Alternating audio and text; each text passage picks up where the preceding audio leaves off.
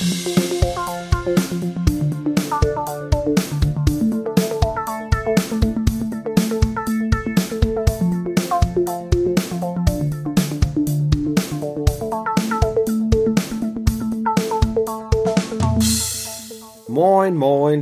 Grüße aus Hamburg. Wir sind die beleuchteten Brüder. Neben mir auf dem Sofa sitzt Benny. Hallo, Benny. Äh, Benny. Oh, oh, unser Ent Entfeuchter arbeitet noch. Der Luftentfeuchter. Den ist hört ihr jetzt an. im Hintergrund. Das ist unser dritter beleuchteter Bruder heute, aber wir schalten ihn jetzt mal aus.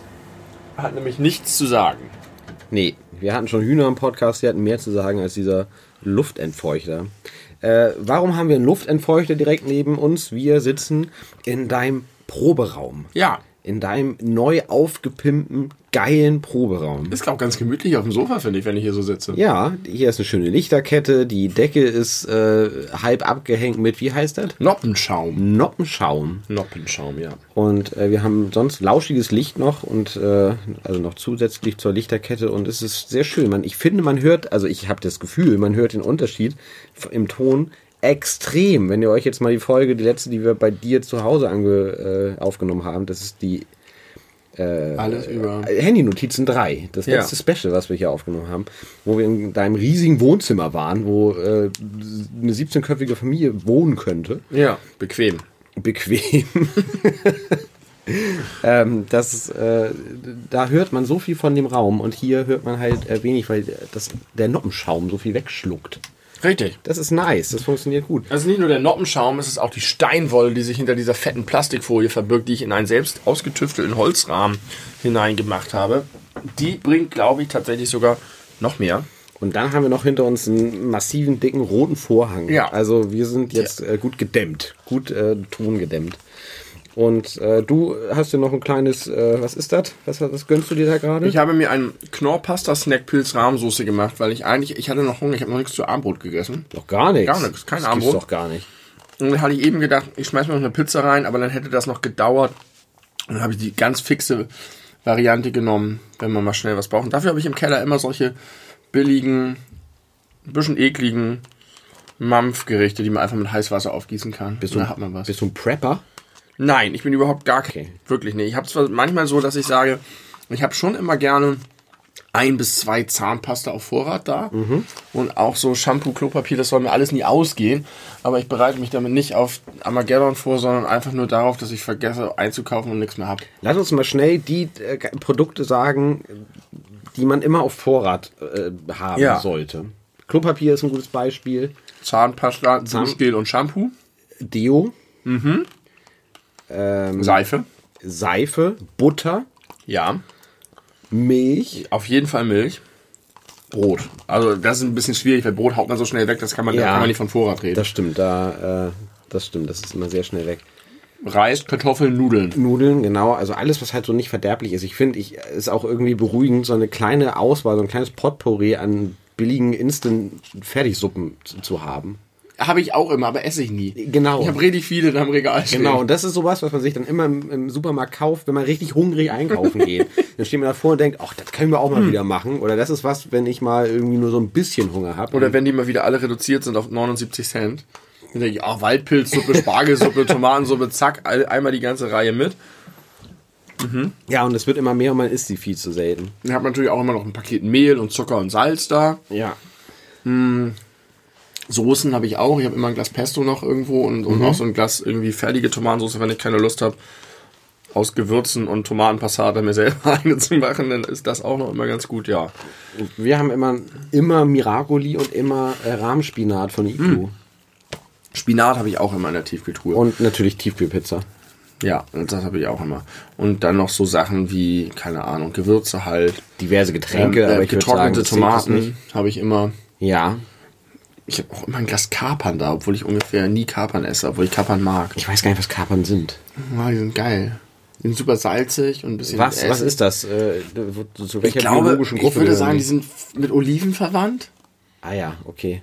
Sind klein, es gibt aber auch, es gibt die in unterschiedlichen Größen. Normalerweise sind die so ganz klein, sehen aus wie dunklere, erb, schrumpeligere Erbsen. Also im, im wei- weitesten Sinne zur Familie der Beeren. Ich weiß nicht, gehören Oliven auch zur Familie Beeren? Würde ich sagen, im weitesten Sinne. Wozu sonst? Hülsenfrüchte ja wohl eher nicht. Die sind rund, Sie wachsen bestimmt an Sträuchern, Ja. so wie sie aussehen. Oder Bäumen. Oder Bäumen. Oliven wachsen an Bäumen. ja, Oliven wachsen an Bäumen. Stimmt, Oliven. Beeren wachsen nicht an Bäumen. Ja, das ist bestimmt ein Unterschied. Was machst du? Ich habe die Seite gefunden. Au! Ah! Oh, du hast dir die Seite in den Fuß gerammt. Hier liegt. Wo ist sie? Jetzt ist sie schon wieder weg. Die verschwindet ständig. Das ist schon eine, die phased in und aus auf unserer Existence. Wir haben eine, Die ist immer in irgendeiner anderen Dimension kurz. eine kaputte Gitarrenseite. Ich sehe sie, glaube ich. Wie ist sie denn da hingekommen jetzt dahin? Und ich habe schon richtig viele Stücke davon weg. Aber wir hatten, stimmt, wir hatten ja zwei. Das war die eine, die ich nicht gefunden hatte. Vielleicht ist das, vielleicht ist die heil. Vielleicht ist das die ganze. hört sie aber die, auf. die ist nein, nicht lange noch. Nein, die ist zu kurz. Nowhere near. Ich hatte tatsächlich eine kaputte Seite in meiner. Genau, wir Tasche. haben heute äh, Musik gemacht zusammen und da äh, ist eine Seite gerissen, eine E-Seite, eine hohe E-Seite, die Seite, die eh am allermeisten reißt, weil sie auch die dünnste Die dünnste, ja. ist. Und Dünn, dünn mit N. Genau, dünn mit N. und äh, genau, da haben wir dann eine neue Seite aufziehen müssen und festgestellt, dass äh, Benny offensichtlich kaputte Gitarrenseiten aufbewahrt. Ja. Was sonst kein Mensch auf Nee. der ganzen Welt tut. Und ich auch nicht, eigentlich. Ich könnte mir das nicht, ich weiß nicht. Kannst du nicht erklären. Wollen wir mal ganz kurz äh, den Kontext schaffen? Ja, Wie ich so Kontext. gerne tue. Also es ist der 16.10. Es ist gleich Viertel vor zehn am Abend. Mhm. Und wir haben, wie gesagt, gerade schon ein bisschen musiziert. Möglicherweise leicht angeschlagene Stimmen deswegen. Ich weiß es aber nicht. Ich kann es gerade nicht einschätzen. Du nicht. Du klingst ganz normal. Ja. Ganz wie ich dich kenne mit Essen im Mund. so so kenne ich meinen Benny. Und äh, wir haben uns jetzt gedacht, wir haben äh, Lust, eine Podcast-Folge aufzunehmen, aber wir sind uns nicht so ganz sicher, ob. Nein, also eigentlich sind wir uns sicher, dass das eigentlich keine reguläre Folge wird. Sprich. Ach so, ich dachte schon. ach jetzt doch? Naja, ich, also, naja. Nicht, nicht, nicht regulär im Sinne von dem Inhalt, sondern vom Turnus. Ja, ja, ja. Ja. Das schon. Das schon. Ja. Die, die erscheint schon jetzt äh, heute in einer Woche. Genau, kommt am Freitag, ja. Genau. Und am 23. Derselbe Tag, wo die Ärzte ihr neues Album veröffentlichen. Oh, heute veröffentlichen die Ärzte ihr neues Album. Und heute vor 20 Jahren haben die Ärzte auch das Album runter mit den Spendierhosen unsichtbarer. Deswegen erwarte ich auch irgendeine Anknüpfung auf dem Album, an dieses Album. Nee, ich glaube, das ist Zufall. Ja, aber irgendwie ist- gra- müssen die das aufgreifen. Un unromantischer Zufall, der ihnen vielleicht gar nicht bewusst ist. Ja, aber- nur mir, weil also ich das ein kranker. Hardcore-Fan Ja, das stimmt. Oder war. Ja. Genau, und wir werden jetzt heute, äh, eigentlich haben wir angekündigt, äh, diese Folge äh, alles über Hamburg zu nennen und alles über Hamburg äh, zu erzählen. Das wollen wir aber nicht. Wir wollen uns heute weniger. Treiben lassen. Genau, wir wollen uns heute äh, in einem wenig, weniger engen Korsett bewegen. Das ist auch der Grund, warum wir den heutigen Livestream abgesagt haben, den wir unseren Fans da draußen schon versprochen hatten. Genau. Äh, wir machen nämlich auch manchmal auch Livestreams und wir sind heute korsettfrei, in jeder Hinsicht. Und Benny hat vorhin schon angekündigt, er möchte gerne eine Quatschfolge machen. Ja, das würde ich gerne also, tun. möglicherweise heißt die Folge alles über Quatsch. Alles, ja. Oder, ja. Oder was auch nur immer. Quatsch heißt die vielleicht auch, weil es ist ja nicht alles über Quatsch, es ist ja Quatsch es direkt. Ist, es ist Quatsch direkt. Aber meinst du nicht, dass wenn man eine Sache realistisch darstellt, also wirklich so wie sie ist, dass es auch alles beinhaltet, was man darüber ist weil man über. ja natürlich auf Das der ja, Meta. darüber Wir spricht. müssen jetzt über Quatsch reden, das Ja. ist Quatsch, warum bringt uns Quatsch Spaß? genau. Stattdessen, Und warum gibt es Spaß, äh, Quatsch, der Spaß macht und welcher, der keinen Spaß ja, macht? es gibt auch das Lied von uns, das heißt Quatsch macht Spaß. Das, der, der, nee, der Titel heißt QMS. Quatsch, Quatsch macht Spaß. Quatsch macht Spaß. Und Spaß macht Quatsch. Damit meinte ich aber der, die phonetische Komponente, also das Geräusch, das Spaß macht. Also Quatsch. Quatsch ja. macht Spaß und Ja. Spaß macht. Ja, ich verstehe. Aber ich habe es nicht so gesungen, das noch Kommt das gewesen. Wort Quatsch von dem Geräusch, was Quetschen? irgendwas macht, wenn es auf den Boden fällt? Quatsch. Ja, Oder woher Platz. kommt das Wort Quatsch überhaupt? Überhaupt. Alle Worte mit Q sind schon ein bisschen komisch. Qualle, Quark. Man hat auch das Quäntchen. Gefühl, das Q ist noch so, keine Ahnung, so die Deutschen haben bei der Verteilung der Buchstaben, äh, haben sie halt so gesagt, okay, wir haben 26, wir haben jetzt schon irgendwie die 22, die wir brauchen. Ah, Jetzt haben wir noch vier Plätze frei, nehmen wir halt das Q, dann noch das Y und das X. Keine Ahnung, was wir damit anfangen sollen, aber dann haben wir es schon mal. Ich, ich glaube nicht, dass die Deutschen die Buchstaben erfunden haben, aber. Nicht erfunden, aber bei der Verteilung. Also bei der Verteilung. ver- Als sie verteilt wurden. Ach so, ja, aber, aber ja.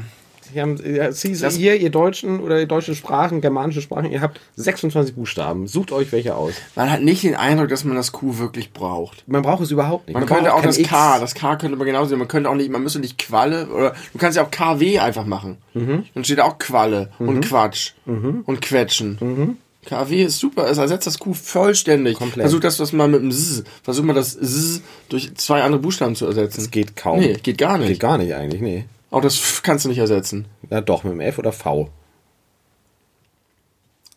Ja, aber was sagst du bei Voliere? Aber da kannst du das, Das V durch das W ersetzen. Das ist- V ist überflüssig. kein, es ist kein deutsches Wort, Voliere. ja, siehst du, es ist französisch. Ja. Wir können doch jetzt gerade nur mit deutschen Wörtern Also du brauchst das Q nicht und du brauchst das V nicht. Das X brauchst du auch nicht. Du brauchst das X nur für lateinische Begriffe. Ja, du kannst es auch mit KS ersetzen. Genau wie du mit KU kannst du Xaver, kannst du mit KS bist die machen. ganze Zeit auf der phonetischen äh, ja, äh, wofür brauchst du sonst Buchstaben außer für Phonetik? Äh, Buchstabensuppe. zum Schreiben. Also du hast halt dann Buchstaben mehr, aber das ist doch nicht schlimm. Nein, ist nicht schlimm. Man kann auch die Worte einfach anders nennen. Man muss jetzt Das wäre auch noch eine Möglichkeit. Sagst du nicht Qualle, sondern Wuff. zum Beispiel. WUV. Oder vielleicht besser WUF, weil wir das V ja auch abschaffen wollen. Ja, wir, wir, Wuf. Wir verschlankern die, neue, die deutsche Sprache. Mich hatte eine Feuerwuf angepiekst.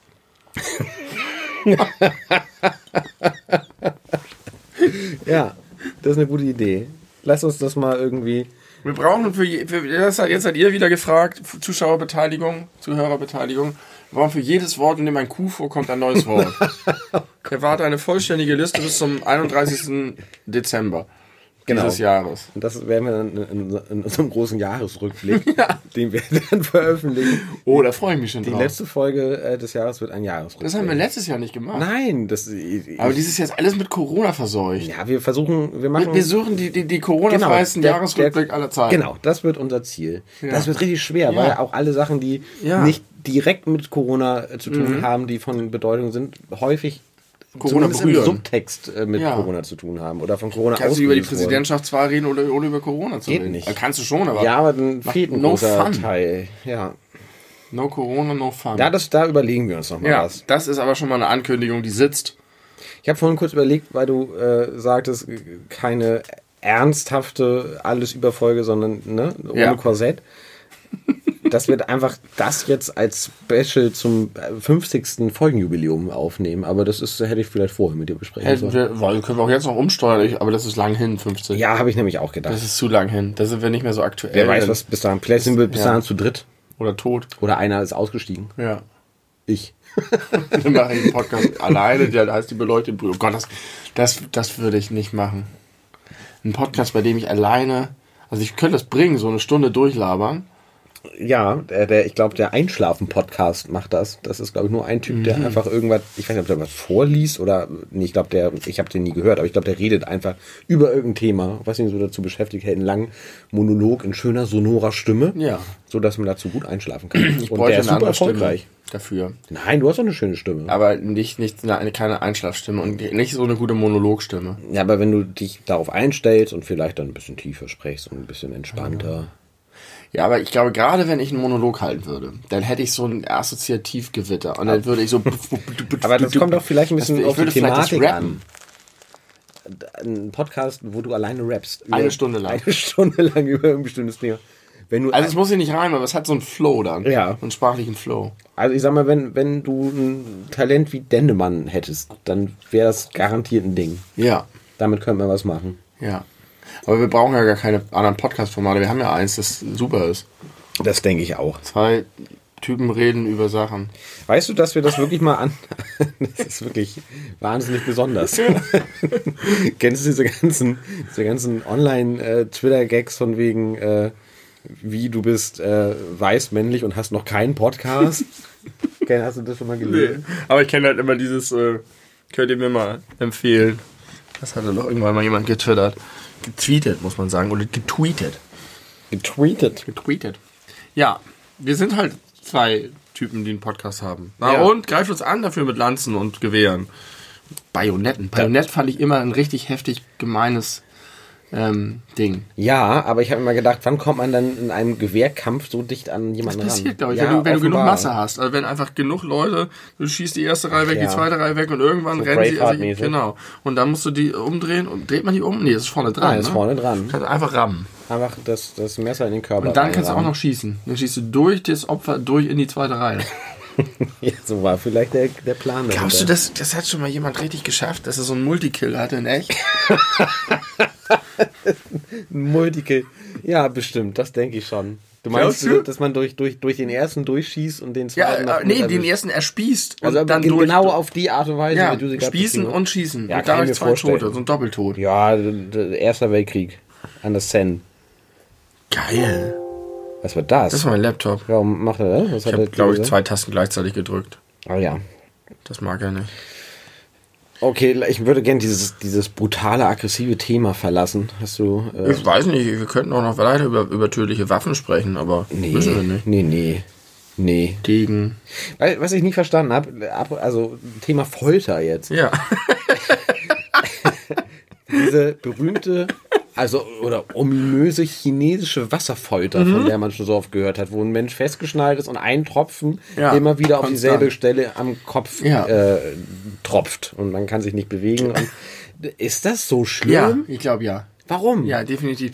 Also, ich kenne das, dass wenn man irgendwie, jetzt nicht mit Tropfen, aber ich kenne das, dass wenn, wenn über lange Zeit ein scheinbar ähm, leichter Druck oder eine Sache auf einen ausgeübt wird an dieselbe Stelle, dass es irgendwann fürchterlich und und unaushaltbar wird. Zum einen kenne ich es, es ist jetzt nicht mit Tropfen, sondern mit Dauerdruck. Ja. Als ich, als meine Kinder beide ganz frisch geschlüpft waren, äh, da wiegen die ja nichts. Und Ja. dann nimmt man die dann einfach so arglos auf die Brust zum Einschlafen und denkt sich nichts dabei, weil die wiegen halt, das ist halt einfach wie Styroporplatte oder so. Schöner und, Vergleich. und nach, nach, nach einer Stunde hast du das Gefühl, dein Sternum wird zerpresst. Von diesem Druck an die Stelle. Und da muss man immer ein bisschen justieren und an eine andere Stelle das legen. Und ich kann, das kann ich auch. Ich glaube, wenn ich dich jetzt einfach die ganze Zeit hier so, eine Stunde lang, dann, das wäre irgendwann, würdest du schreien. Aber wer hat sich das ausgedacht? Ja, das ist eine gute Frage. Vielleicht jemand, der ein Kind gerade hatte. und mit dem auf der Brust eingeschlafen Ja. ist. Wenn das jetzt ein Tropfen Wasser wäre und auf meinem Kopf, dann würde ich alles erzählen. Ja. Vielleicht hat er auch so alles erzählt.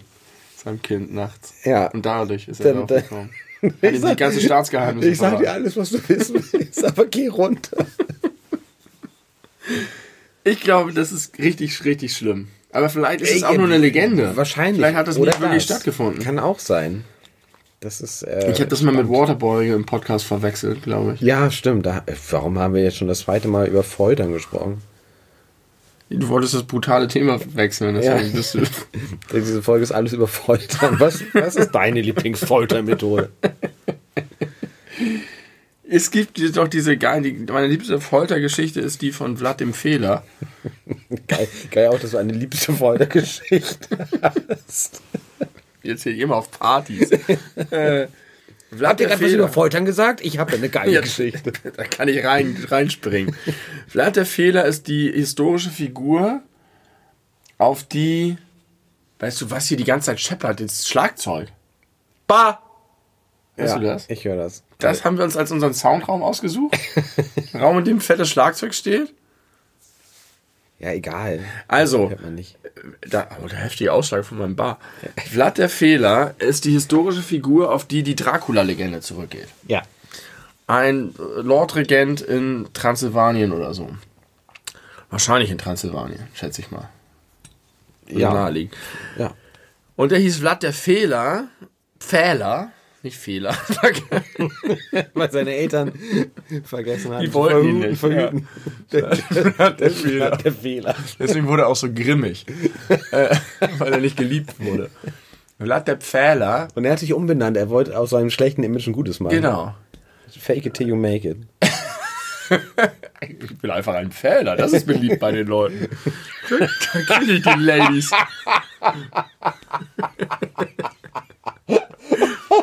So, und Vlad der Pfähler hat jetzt verbreiten lassen, also Vlad der Pfähler hatte den Ruf, dass er überall im Land dicke Holzpfähle aufstellt und Leute, die ihm nicht passen, einfach da draufsetzt, sodass sie ganz langsam abrutschen und der Pfahl durch den After sie äh, Zentimeter für Zentimeter zerstückelt.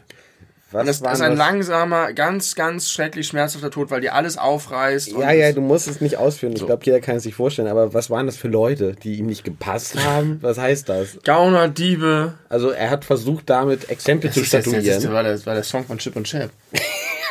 ja, stimmt. Gauner. Sind auf Ganoven. Oder der Fehler ist schon auf ihre Spur. Er stellt Pfahl an Pfahl. Ist der Pfahl auch schwer, der Weg auch weit, der steht dich bereit. Oh Gott, oh Gott. ja. Und die sind da halt verendet. Aber der Clou an der Story ist, er hat das wohl gar nicht gemacht. Zumindest nicht in dem Ausmaß oder vielleicht auch gar nicht, sondern er hat das einfach nur propagandamäßig verbreiten lassen. Ah. Damals hattest, konntest du ja noch nicht irgendwie deine Drohne rumschicken und vorbeigucken oder mal kurz googeln, sodass die Leute eine Heidenangst vor ihm hatten und sich Legenden erzählt haben, die dann zur Dracula-Story wurden. Aber eigentlich saß er nur gemütlich in seinem Turm, hatte ein schönes Leben und die Leute haben ihm alles freiwillig Geld bezahlt, weil sie Angst vor dem Gefehl, Gefehle Ja, das war sein Job, weil er hatte quasi Schutzgeld genommen, oder was? Er war wahrscheinlich da einfach der Regent und hat wahrscheinlich das sozusagen als Schutz gegen seine Konkurrenten, Ah ja, okay. Regenten von Nachbarregentenorten. Mit dem ja. legen wir es besser nicht an. Der, Der fehlt uns der fehlt uns kaputt. Okay, aber das lässt sich doch relativ schnell nachweisen. Man muss, Vielleicht ich meine, das ist doch etwas, was sichtbar Wenn du das so streust, steht. kennst du den, kennst du Desperados mit Ja. Antonio Banderas Ja, und ja, Steve Buscemi? Diese geile Szene am Anfang, wo Steve Buscemi in die Bar kommt Weiß ich nicht mehr. und er erzählt von diesem Typen, den er getroffen hat. Mhm. Und er an alle Leute, und dann kommt er in die Tür und alle Leute rennen sofort raus, weil sie nur aufgrund dieser Story, die Steve Buscemi unfassbar geil erzählt, so eine Panik vor ihm haben.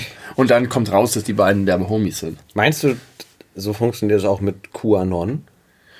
Was machen die?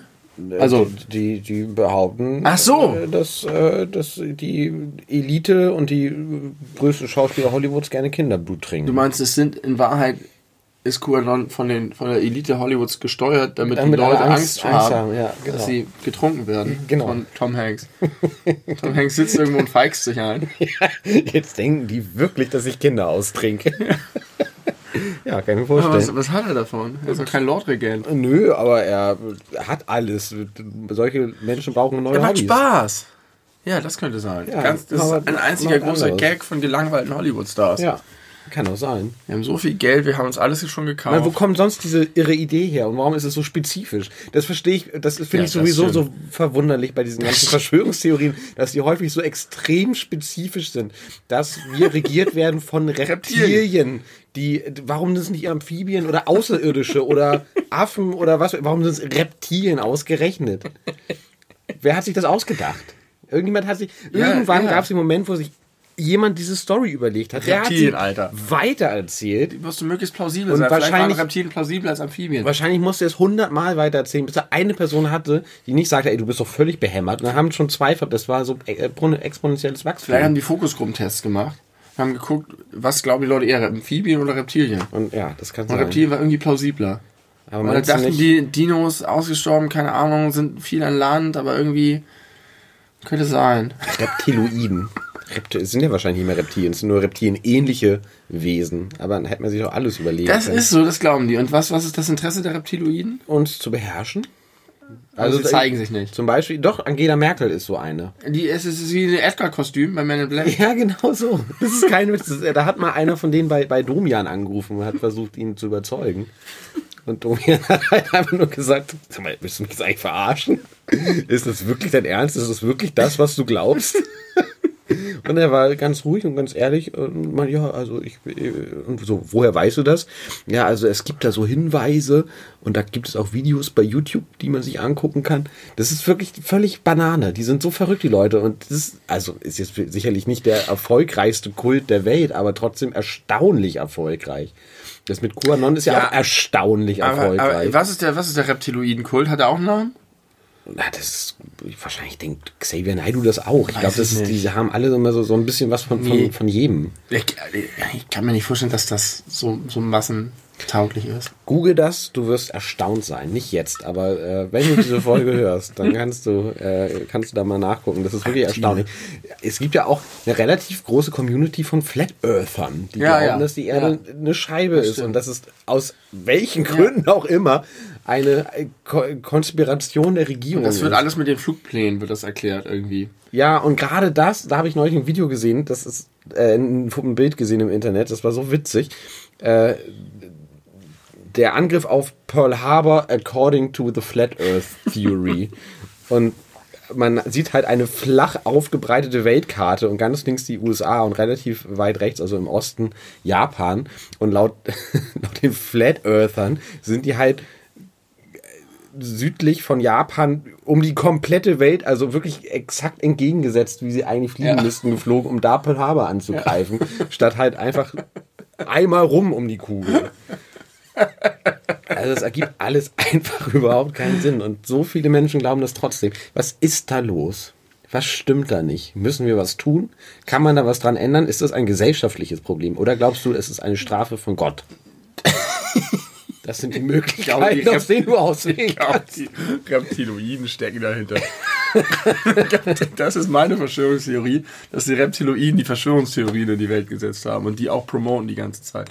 Aber über sich selbst? Weiß, ja, auch doch- einer die davon. Das, doch- ist, das macht's glaubwürdiger. Die wollen doch im, im, im Geheim operieren. Dann denken, der denkt nämlich niemand, dass es die wirklich gibt. Ah, weil man, weil man nur die Wahnsinnigen anspricht und der Großteil der Welt ist halt Ja. Gott sei Dank nicht wahnsinnig. Also wenn ich Reptiloid wäre, würde ich auf jeden Fall eine Reptiloiden-Theorie ja, streuen. das ist, das ist genial. Siehst du, das ist der Beweis dafür, dass es Reptiloiden gibt. Ja, Denn Ja. anders ist es ja nicht zu erklären, wie wir gerade festgestellt das ist haben. wie bei den Simpsons, wo Homer ins Weltall geschossen wird und da äh, die, die Ameisenfarmen versehentlich kaputt macht, die sie als Testtiere mit ins Weltall genommen haben und dann ist eine Live-Übertragung mit Ken Brockman und die Ameisen fliegen halt im schwer, schwerelosen Raum durch das, durch das Shuttle durch und direkt an der Kamera vorbei und man sieht nur eine riesige Ameise direkt aus und dann bricht das Bild ab und im nächsten, in der nächsten Sequenz gibt es ein Schild neben Ken Brockman, Hail the Ants. Weil die denken, es gibt riesige Mörderameisen im Also, Weltall. es gibt ja so Beschäftigung damit, warum es zu Verschwörungstheorien kommt, warum Leute das anfangen zu glauben, warum sie es glauben wollen, warum sie dann immer tiefer reinkommen und warum dann auch jede Negierung, also wa- warum Gegenbeweise sogar für die Beweise sind und so weiter. Und das lässt sich psychologisch alles erklären.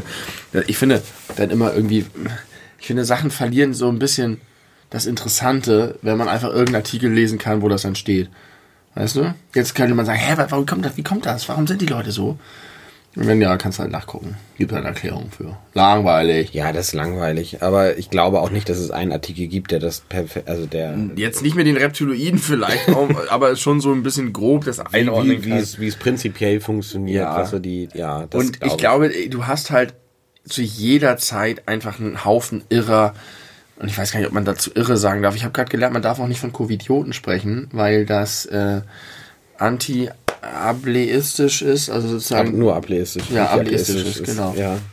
Wegen, weil man damit Idioten Ja, Leute die. Leute, die wenig intelligent sind. Äh, Nur weil jemand wenig intelligent ist, on. heißt es noch nicht, dass er nicht. Ach, hat nee. jemand ernsthaft unter einen Tweet von irgendjemandem geschrieben und derjenige hat sich dann bei ihm entschuldigt und hat gesagt, da muss ich ein bisschen drüber nachdenken, aber du hast bestimmt recht. das Wort Idiot ist einfach immer schon als, als Beschimpfung und Beleidigung benutzt Ja, worden. und zwar für Leute, die dumm sind. aber Und nicht nur, auch Leute, die gegenüber idiotisch... Leuten, die dumm sind. Na, das ist ja ein Ja, Bullshit. Die Frage ist, wo du die Grenze ziehst.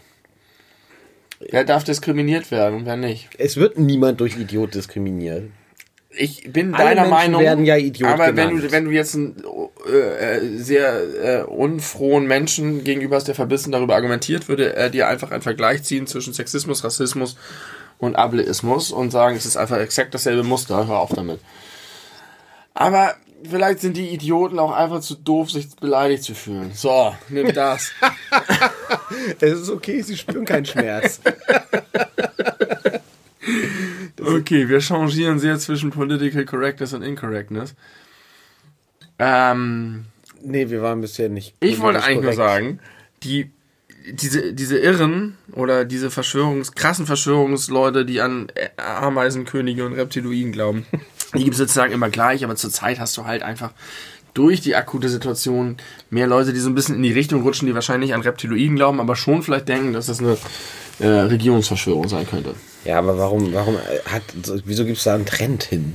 Weil sowas wie die ganzen Corona-Beschränkungen halt jeden persönlich krass betreffen. Du, man merkt richtig doll, dass du nicht in der Gruppe von Attila Hildmann bist bei Telegram, weil du diese App nicht hast. Weil wenn du dir das angucken würdest, was er da jeden, der hat pro Tag 100, 120 Posts. Das ist nicht übertrieben, manchmal bestimmt auch mehr. Wie macht er die? Hat er einen Stab? Ich weiß nicht, wie er das macht. Also entweder ist er einfach permanent am Handy oder er hat jemanden, der das für ihn managt. Das kann ich mir sogar vorstellen. Aber das ist wirklich, das ist nur Wahnsinn. Das ist nur reiner, das ist einfach nur ein Mann, der seinen Verstand verloren hat. Ich habe ja mal so ein, so ein Scientology-Video geguckt. Ja. Das wurde irgendwie, kam per Post. Ach, die, die, Ein, die ein, eins, was einen quasi reinlurken soll. Nee, ich glaube, das war für jemanden, der schon so ein bisschen Interesse hatte. Aber weiß ich nicht, oder schon ein bisschen drin war, aber vielleicht auch war es auch ein Reinlurk-Video. Und es war so ein bisschen, dass man dieses Video gesehen hat und dachte, scheiße, wenn ich das jetzt gucke, bin ich vielleicht hinterher gebrainwashed. so wie bei So, The weil, Ring. ja, so, ich hatte wirklich so ein bisschen, Tagen sind sie tot. nicht, dass, dass das, weil ich hatte auch gedacht, weil so wie, was man über Scientology gehört hat, da war ich noch viel jünger, da war ich, weiß nicht, 17 oder so. Und wirklich, wenn du in dieses Gebäude gehst und dich erstmal diesen Leuten, dass sie dich brechen, dass sie einfach so eloquent sind und so gut sind, dass sie dich irgendwie kriegen und äh, dich vergiften, als wenn sie Heroin wären oder so. Und da hatte ich tatsächlich ein bisschen Respekt vor. Und dann habe ich dieses Video angemacht und es war einfach so, wie du das gerade beschrieben hast. Es war auch so kryptisch und man konnte es nicht verfolgen und so merkwürdig und voller Vokabeln, die man nicht verstanden hat und so offensichtlich offensichtlicher Blödsinn, dass ich nicht verstehen konnte, dass das irgendein Erfolg hat. Ich habe richtig Bock, eine Folge alles über Scientology zu machen und da ein bisschen was vorher zu recherchieren und Wir zusammenzustellen. könnten vielleicht mal so eine investigative Recherche machen, hier da ähm, an, der, äh, in der Innenstadt, Ja. in das Haus gehen und sagen, hallo, Wir- Corona macht uns fertig, wir sagten, wir, Vielleicht ist das eine, Audience für uns. Wir sagen einfach, wir tun so, als würden wir da Mitglied, oder wir werden, ach, was heißt wir tun? Wir wir werden Mitglied bei Scientology, behalten aber den Podcast und machen dann, wir haben, kriegen wir viele neue Freunde und so und die hören dann alle den Podcast und dann wird er erfolgreich. Unter Scientologen, Aber aber, ich glaub- erfolgreich. Ich weiß nicht, ob die Scientologen unsere Themen so interessant finden. Vielleicht machen wir es eher andersrum und machen einen investigativen Podcast in Scientology und die ganzen anderen Leute hören sich das an. Ja, aber die muss man ja nicht weghalten davon. Ich fürchte nur, dass es bei Scientology so ist, dass die das so gewohnt sind, dass irgendwelche Journalisten und Leute sich da einschleusen wollen, dass sie erstmal ein äh, ein bisschen auf Herz und Nieren prüfen und ziemlich gut darin sind, Leute rauszufiltern wie uns. Das ich weiß kann nicht, sein. ob wir uns so gut verstellen können. nee, ich kann das nicht. Ich traue mir jetzt ein bisschen zu. Wir wollen es mal versuchen. Gleich haben wir nächstes Jahr irgendwann mal zusammen Urlaub. Dann, dann laufen wir einfach mal zu Scientology und sagen, hallo, wir, wir sind interessiert. Erzählt uns mal was über euch. Ja. Wo ist Tom Cruise? Wir hören immer so viel Schlechtes über Scientology, aber Tom Cruise ist ja auch da und wir fanden ja auch Top Gun ganz gut. und das kann ja so schlecht nicht sein. Äh, ich habe So gerade hab gelernt, äh, Brad Pitt war ja mal mit Juliette Lewis zusammen. Kennst du Juliette Lewis? Nee. Aus From Dusk Till Dawn zum Beispiel. Oder äh, auch als Sängerin, Juliette and the Licks. Mhm, das kenne ich. Nee, das kenne ich nicht. Weiß ich nicht. Vielleicht kenne ich das. The Licks sagt mir irgendwas. Vom Das ist vielleicht Rolling Stones. MTV Unplugged Album von Manu Diao singt sie auch mit. Na Ja. egal, äh, jedenfalls äh, eine, eine Ikone der 90er, von, der hat öfter in Tarantino-Filmen so mitgespielt. Und die ist auch bei Scientology und war Anfang der 90er mit Brad Pitt äh, Ja. liiert. Und er, äh, es ist gerade herausgekommen, dass sie ihn damals zu mehreren Treffen mitgenommen hat um ihn reinzulurken. Und äh, da hat nämlich ein Typ ausgepackt und, glaube ich, ein Buch geschrieben, der äh, früher so Ausbilder da war. Und der hat unter anderem mit Brad Pitt in einem Raum gesessen und äh, hat Brad Pitt für eine lange Zeit einfach nur aufs Übelste beleidigt. Das ist wohl ein Teil des, keine Ahnung, Aufnahmerituals oder äh, der Feststellung deiner charakterlichen Eigenschaften, keine Ahnung. Jedenfalls endet es damit, dass Brad Pitt mega pissig wurde und einfach rausgegangen ist. äh, aber bis dahin hat er ihn einfach schon mehrere Minuten lang am Stück ohne Unterbrechung, ohne Grund Ja. aus, ja, übelste beleidigt. Um zu gucken, wie er darauf reagiert. Ja. Das war wohl so ein Ding bei denen. Vielleicht, ja, gucken Sie da, wen kann ich brechen und wer ist zu stabil. Wie kommt man auf sowas? ja, das ist, Auch das hat sich ja einmal jemand ausgedacht. Das stimmt.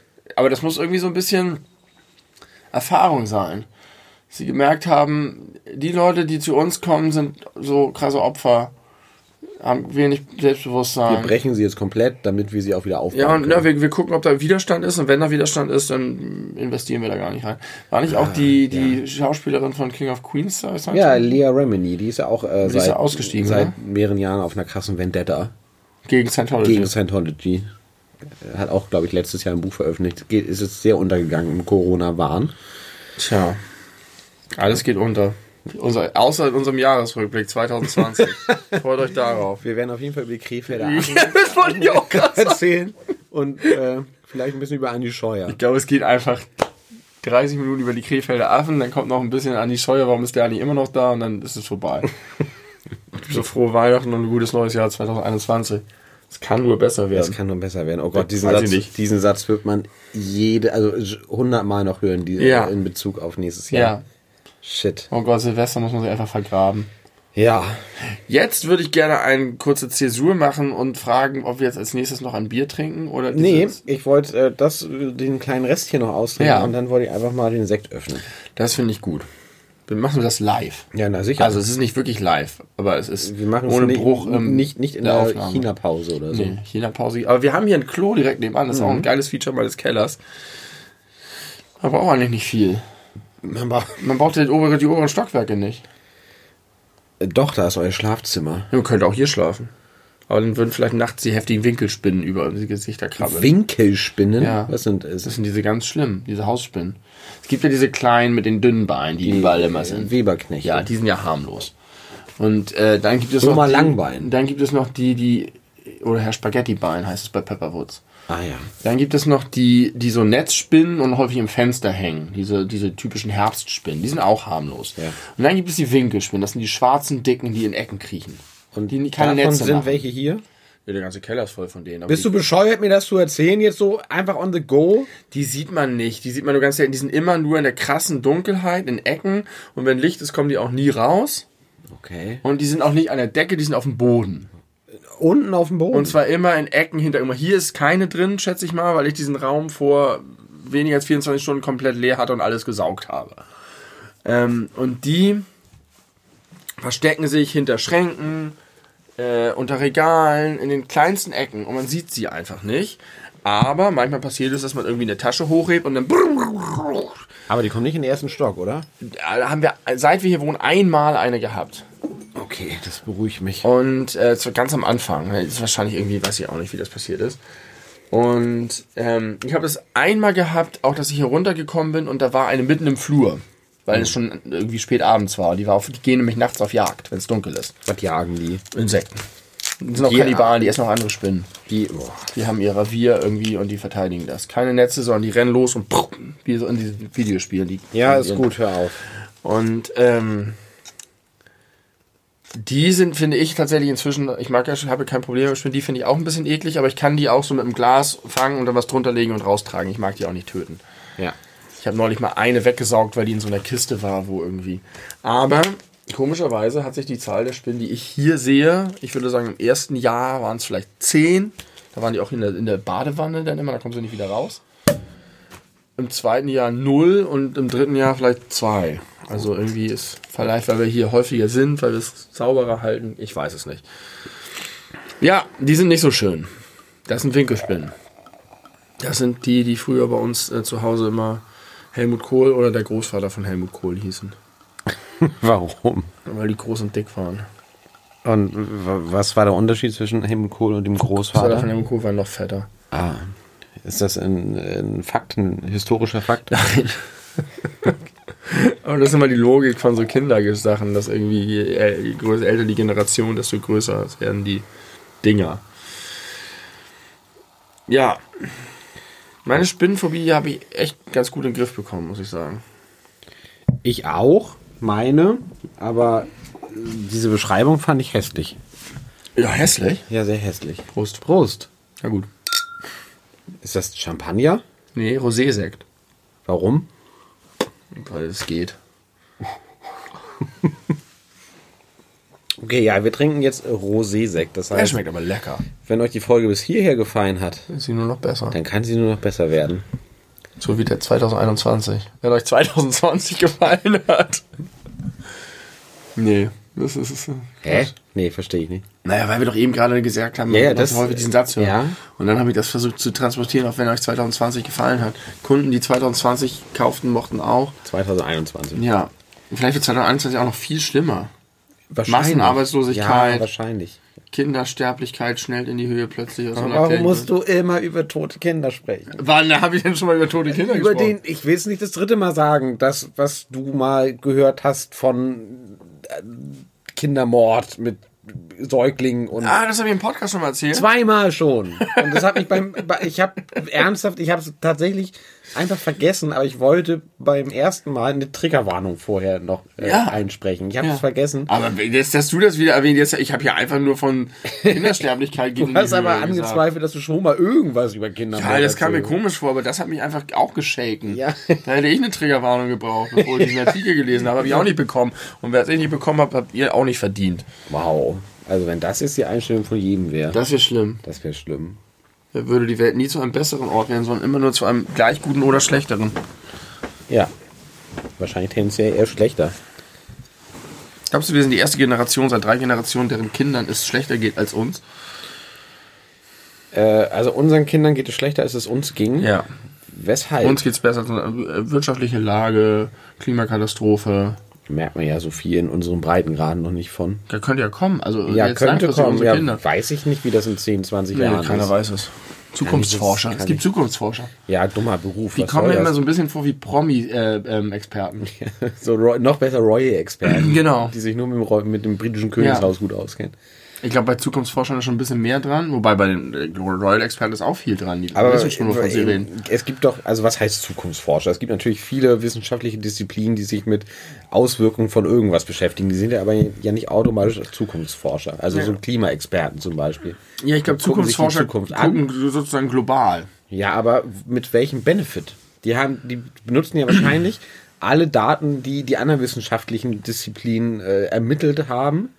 Und dann packen sie, machen sie das zu einem Gesamtbild. Aber das bringt ja nichts. Ich weiß nicht, vielleicht, äh, Wenn sich irgendwas ändert, dann ja schon wegen der Grunddaten. vielleicht gucken die auch so in die, in die Geschichte, wie ist menschliche Entwicklung, wie entwickeln sich Gesellschaften und vergleichen das und, und äh, sehen wiederkehrende Muster. Keine Ahnung.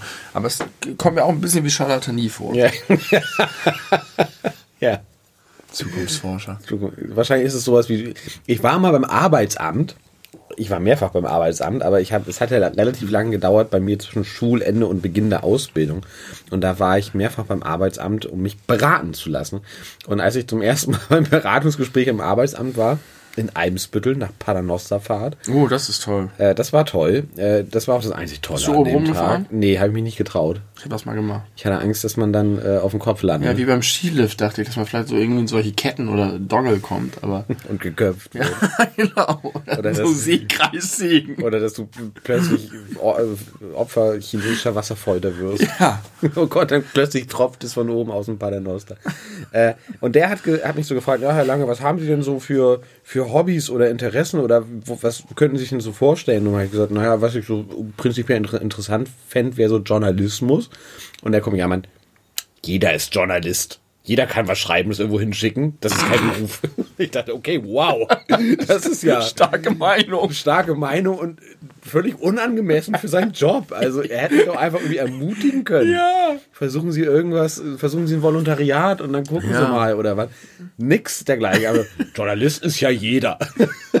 Der war auch so geil. Ich habe mir dann auch so andere Fragen zurechtgelegt und er hat entweder hat er, hat er gesagt, ja, da, da bin ich jetzt der falsche Ansprechpartner für, oder er meint, ah ja, warten Sie kurz und dann hat er es gegoogelt. dann habe ich auch gedacht, das denke ich mir auch alles zu Ja, Hause. ja, du würdest gerne Berater am Arbeitsamt werden. Ja, offenbar braucht man dafür nicht viele Qualifikationen. Und ich mache das bestimmt besser. Zukunftsforscher hättest du vielleicht werden sollen. Ja, hätte ich das damals schon gewusst, dass man, dass man einfach für Zukunftsforscher sein kann. Er hätte wahrscheinlich genau dasselbe Ich gesagt. glaube, es gibt auch sowas wie Gegenwartsforscher, Mhm. die sich sozusagen mit der aktu also die sich ganz, aber Vergangenheitsforscher heißen glaube ich einfach nur Forscher. Vergangenheitsforscher heißen wahrscheinlich Vergangenheitsforscher. Historiker. Ja, das stimmt. Aber kommt drauf an. Historiker bezieht sich ja irgendwie so auf, ich weiß nicht. Nee, eigentlich ist es alles. Ich habe gerade mit einem Historiker gesprochen, der hat gesagt, er hat eine, eine, eine Schrift zu Nachbarschaftsgeschichte geschrieben. Du kennst einen Historiker. Ja, mehrere. Du kennst mehrere Historiker. ich kenne viele Menschen und mal davon. Ich glaube, es gibt nicht viele Menschen, die viele Historiker kennen. Ich glaube, das ist eine relativ besondere Eigenschaft. Ich glaube, Historiker ist jetzt nicht Usus. Ja, ich kenne sozusagen aus meinem Studium Leute, die das studiert haben. Du kennst auch einen, nämlich eigentlich jemanden, der mit mir zusammen Abitur gemacht hat und das dann studiert hat und inzwischen da auch arbeitet in irgendeinem Archiv und in irgendwelchen Kellern alte Bücher wälzt und dann Artikel schreibt. Schöne Grüße an dieser Stelle. Und ich habe gerade mit einem Nachbarn gesprochen, der, der Professor war für Geschichte und äh, 1500 Bücher hat. Unter anderem hat er ähm, Bücher, die sind 30 Jahre nach Gutenbergs, nicht Dissertation, sondern Bibel. Also nach dem Buchdruck. Also wirklich ganz nah. Und er hat im Prinzip eine lückenlose äh, äh, Sammlung von kurz nach dem ersten Buchdruck bis heute. Ich weiß nicht, heute wahrscheinlich nicht. Er hat wahrscheinlich keine aktuellen Sachen. Er ist ja Historiker. Kein Dan Brown. Und äh, das finde ich beeindruckend. Ich habe gesagt, geil, da kannst du doch super verschachern an irgendeiner Bibliothek. Da sagt er, nee, das wollen die alle nicht haben. Denn wenn er denen das verkauft, haben die da so viel Arbeit mit, weil sie das alles archivieren müssen und digitalisieren müssen und sonst was, dass das keiner nimmt obwohl das Schätze in Milliardenhöhe sind. Wahrscheinlich nicht. Aber krass wertvolle Bücher. Ja, der ist also Vergangenheitsforscher namens Historiker. Du hast recht, das ist ein Historiker. Ich habe mich neulich gefragt, äh, ich glaube, man kann das ja offen erzählen, du hast ja studiert Germanistik und Philosophie im Nebenfach, korrekt? Ja, das ist richtig. Äh, da, ich habe mich gefragt, was wolltest du werden? Was war so dein. Das war, ich hatte. Als du angefangen hast, damit, da macht man sich ja Gedanken, was am Ende bei rauskommt und was man damit mhm. anfängt. Was war da dein, dein Gedankengang? Ich habe explizit kein Berufsziel gehabt. Also das war auch sogar der Gedanke dahinter. Ich hatte und habe bis heute keinen Berufswunsch. Und äh, dann ein Studium aussuchen ist gar nicht so leicht. Wäre Podcast da kein äh, Berufswunsch? Ja, aber da gab es kein Studium für. Nee, aber jetzt, weil du sagst, du hast heute immer noch keinen. Ja, ich würde schon gern einfach ein Star sein. Das fände ich gut. Ich glaube ich glaub ich wirklich, dass ich mir das gut bekommen würde. und dass ich das auch gut ausfüllen würde. Ja, ich glaube auch, dass es. Aber ich glaube, es wird auch viel Nerviges dazu. Ja, aber das stimmt. Aber ich glaube, ich würde mir dafür das Nervige, würde ich, hätte ich vielleicht auch einfach so Manager und Angestellte. Ich glaube, ich wäre gut mit meiner Community. Das glaube ich wäre ich, glaube ich, sehr aktiv. Und ja, ich würde. Aber vielleicht, wenn man wirklich erfolgreich ist, kommen ja auch echt richtig viele Idioten dazu. Meinst du? Ja, nicht? aber mit denen kann man auch umgehen. Weißt du noch, wie wir den Nazi-Mob weggewischt haben? ja, das stimmt. Wir haben den Nazi-Mob we weggewischt. Ähm, ich habe damals gedacht, ich habe keinen Berufswunsch, ich möchte gerne studieren, weil ich glaube, dass mich das insgesamt weiterbringt, weil ich gerne das ganze Uni-Leben erleben möchte. Und das machte irgendwie Sinn für mich. Äh, weil du nach Interesse und, und Talent gegangen bist. Ja, also ich konnte mir schon gut vorstellen, so ein Studium durchzuziehen und dann habe ich mir einfach alle Studiengänge, ich wollte in Hamburg bleiben, habe ich mir alle Studiengänge angeguckt, die es in Hamburg gibt und habe durchgestrichen. Alles, was ich scheiße fand, habe ich durchgestrichen. Mhm. Das habe ich so lange gemacht, bis nur noch zwei überblieben. Und ich hätte, ich hätte mir die nicht ausgesucht, aber das war das, was ich mir am ehesten vorstellen konnte, was keine, nicht wie eine Qual wirkte, was interessant wirkte. Und ich habe gedacht, wenn ich etwas mache, woran ich Interesse habe, dann bin ich gut da drin. Und wenn ich gut in etwas bin, dann gibt sich irgendwas. Und erinnerst du dich noch, was du so mit als letztes durchgestrichen hast oder als allerletztes? Oh, da waren viele Sachen noch dabei. Es waren tatsächlich auch naturwissenschaftliche Sachen dabei. So Bio und Chemie oder so. Anglistik habe ich lange überlegt. Politik glaube ich auch. Weiß ich nicht mehr.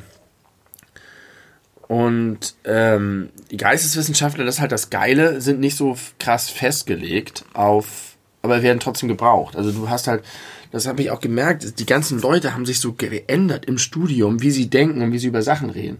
Mhm. Die Naturwissenschaftler haben wirklich ganz krass problemorientiert gesagt, haben, da ist ein Problem, das ist die Lösung. Mhm. Auch wenn du mit ihnen über irgendwas gesprochen hast, und bei meiner Peer Group mit den Geisteswissenschaftlern war halt ganz, stand ganz im Vordergrund, dass man gesagt hat, man kann dieses Problem von ganz vielen Blickwinkeln, und es gibt halt keine Eindeutigkeiten. Dieses Aushalten, das war irgendwie so ein zentrales Ding. Das Aushalten von Ambivalenzen. Ambiguitätstoleranz. Tolles Wort. Ja. Ja. So heißt das. Genau. Und die ist, glaube ich, sehr hoch bei Geisteswissenschaftlern. Und bei ganz vielen anderen kommen die damit nicht klar. Spannend, Viele Leute kommen ja. mit Widersprüchen nicht klar. Ja. Ähm, und damit das vielleicht Man eine Sache. eine die- eindeutige das genau. sind die Verschwörungstheoretiker, die, Und die eine Naturwissenschaftler. Einfach, die eine einfache Erklärung brauchen für komplizierte Sachverhalte. Ah ja, Und okay. ich habe im ich habe ja mit dann in diesem Studio mit ganz vielen verschiedenen Leuten zu tun gehabt, weil man ja auch einfach viel Zeit hat und mit allen möglichen Leuten rumhängt und von Studentenparty zu Studentenparty torkelt und äh, kluge philosophische Sachen von sich her lässt und glaubt, man sei erwachsen. Und zehnmal am Abend gefragt wird, und was studierst du? Ja. Und da haben sich viele tolle äh, Gespräche ergeben und da ist das, hat sich das sehr toll herauskristallisiert. Und meine Ambiguitätstoleranz hat sich sehr bewährt und die bringt mir auch jetzt im Job viel. Hattest du die schon oder hast du die dadurch gelernt? Ich glaube, sie wurde deutlich verstärkt. Also, und, und was man wirklich auch viel gelernt hat, ist so ein Umgang mit Sprache und Texten, dass man merkt, wenn man was liest, hast du nicht nur so eine Textwüste und alle Worte sind gleichberechtigt, sondern du erkennst, hier ist das Argument, hier ist eine Nebelkerze, hier ist ein Beweis, hier ist ein Widerspruch zu dem, was vorher stand. Also, dass du wirklich so Texte zerfallen in, in Operatoren und man auch ganz schnell gucken kann, wo ist gerade eine Inkohärenz oder wo hat sich gerade jemand widersprochen oder wo ist der entscheidende Kern eines Argumentes und so. Und sowas nimmt man mit in seinen Alltag. Das Ja. ist, äh, ja, kann ich mir gut vorstellen. Deswegen fand ich das richtig geil. Das hat, hat, hat sich sehr bestätigt für Also- mich. Es hätte jetzt nicht Germanistik sein müssen, aber es war okay. Aber fühlt sich an wie die richtige Wahl. Ja. Ja, ich glaube schon.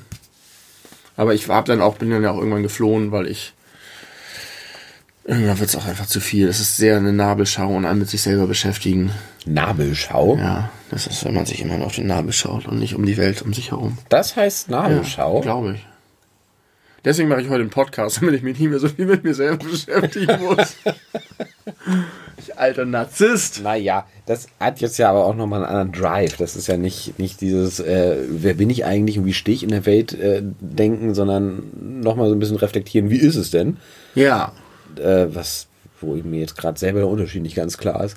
Aber vielleicht ist es der, der, der leicht äh, esoterische Ansatz, der uns äh, nicht, nicht betrifft. Ja, das stimmt. Also es ist schon, es hat schon, dem ganzen Studium und der ganzen Uni-Welt fehlt ein bisschen die Leichtigkeit. Es ist alles ein bisschen, ein bisschen verbissen und ein bisschen, ah, nimmt sich alles ein bisschen zu wichtig. Ja, kann ich, kann ich nicht bestätigen. also, ich studiere ja nun seit letztem Jahr berufsbegleitend, was sicherlich nicht, äh, also nicht, nicht vergleichbar ist mit, mit dem Vollzeitstudentenleben äh, mit äh, 20. nicht. Nee. Das ist mir völlig bewusst, aber ich weiß, dass unter meinen Kommilitonen und Kommilitoninnen viele Leute sind, die das super ernst nehmen. Und äh, wenn ich mir so angucke, wie, also äh, ich glaube, die Klischees sind dieselben äh, wie mit 20. Ich meine, die Leute, mit denen ich das zusammen mache, sind teilweise auch noch mal eine Ecke älter als ich. Und gerade die sind häufig diejenigen, die haben dann so ihr Buch und die haben überall schon irgendwelche Post-its drin und haben, schreiben immer alles mit. Und ich sitze einfach nur so da und höre mir das an, höre die Hälfte der Zeit nicht zu, in der Online-Uni sowieso nicht und überlege einfach nur bei, bei jedem einzelnen Modul, was ist die Prüfungsleistung? Muss ich jetzt einfach nur zum Beispiel eine Hausarbeit schreiben über ein Thema, was ich mir aussuchen kann? Ja. Dann packe ich mal den Laptop weit weg und spiele mal sechs Stunden FIFA. So habe ich meine in der, Frau kennengelernt. In der Online-Uni. Wie? indem wir uns beide eine Vorlesung oder ein Seminar ausgesucht haben, in dem man keine Klausuren, keine Hausarbeit schreiben muss. Ja. Sinnvoll. Ja. Sinnvoll. Sowas gibt's in meiner äh, be- berufsbegleitenden Uni leider nicht. Aber das äh, ist okay. Aber man muss halt, also ich bin halt mein Leben lang schon auf dem Trichter, ein gutes Pferd springt nur so hoch, wie es muss. Ja, das so bin ich auch auf jeden Fall voll drauf. Und das macht auch viel Lockerheit, weil man Ja. dann einfach vieles nicht so verbissen und so ernst nimmt. Aber eigentlich ist das, wie ich es wahrgenommen habe, diejenigen, die älter sind und zum Studium nochmal kommen als Berufsbegleitung oder nach einer Ausbildung oder was auch immer oder nachdem sie schon berufstätig waren, dass die eigentlich viel, viel zielgerichteter einfach, die gehen einfach hin und nehmen das halt als Fortbildung und Ja. machen den ganzen Budenzauber drumherum nicht und alle anderen sind da und sagen, oh, ich entdecke mich selbst und die Welt und irgendwann muss ich vielleicht auch nochmal mein Seminar torkeln. Aber erst nachdem ich zwölf Stunden ausgeschlafen habe. Und was sind das eigentlich für Pilze hier?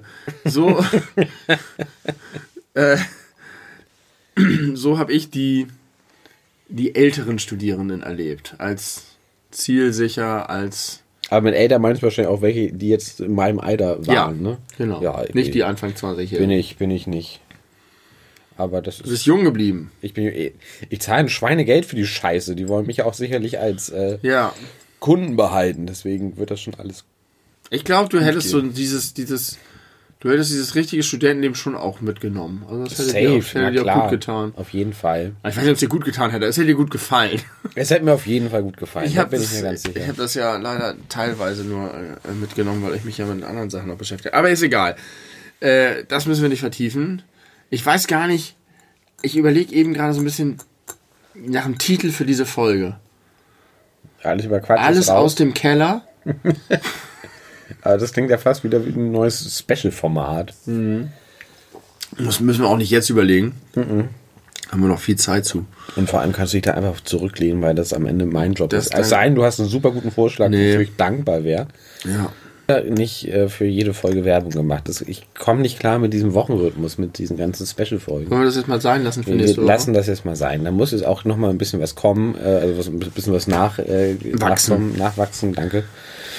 Ähm, das, wir machen jetzt mal Pause. Also nicht, also, oh Gott. Also Ankündigung für nächste Woche. Keine beleuchteten Keine, Brüder. genau, danke schön. Die nächste Folge wird wieder eine reguläre in zwei Wochen.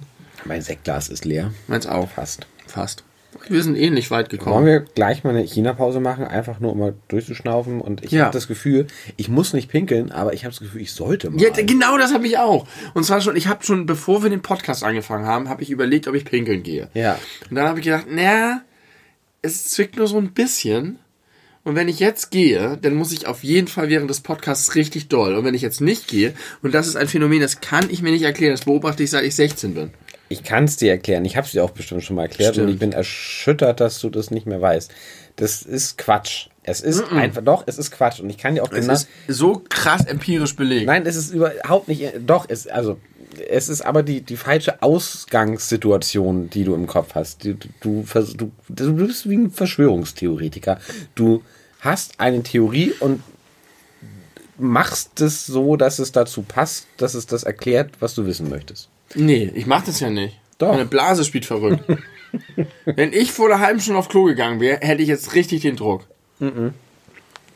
Du hättest, wenn du eben oder von einer halben Stunde auf Klo gegangen wärst, hättest du in der Zwischenzeit die exakt selbe Menge Urin produziert. Weil Ah. es überhaupt keinen Grund dafür gibt, dass der Körper darauf reagiert, ob du gerade auf Toilette warst oder nicht. Was passiert, wenn man Alkohol trinkt, ist, dass das Hormon ADH gehemmt wird. Ja. ADH ist das äh, ausgeschrieben antidiuretische Hormon. Antidiuretisch. Diurese ist die Diarrhoe. Urin. Diurese ist die Urinausscheidung. Ist das verwandt mit der Diarrhoe? Auch das ist eine Form der Ausscheidung, von daher ist es ein bisschen verwandt. So aber es sprachlich kommt, verwandt? Da müsste man Germanisten fragen.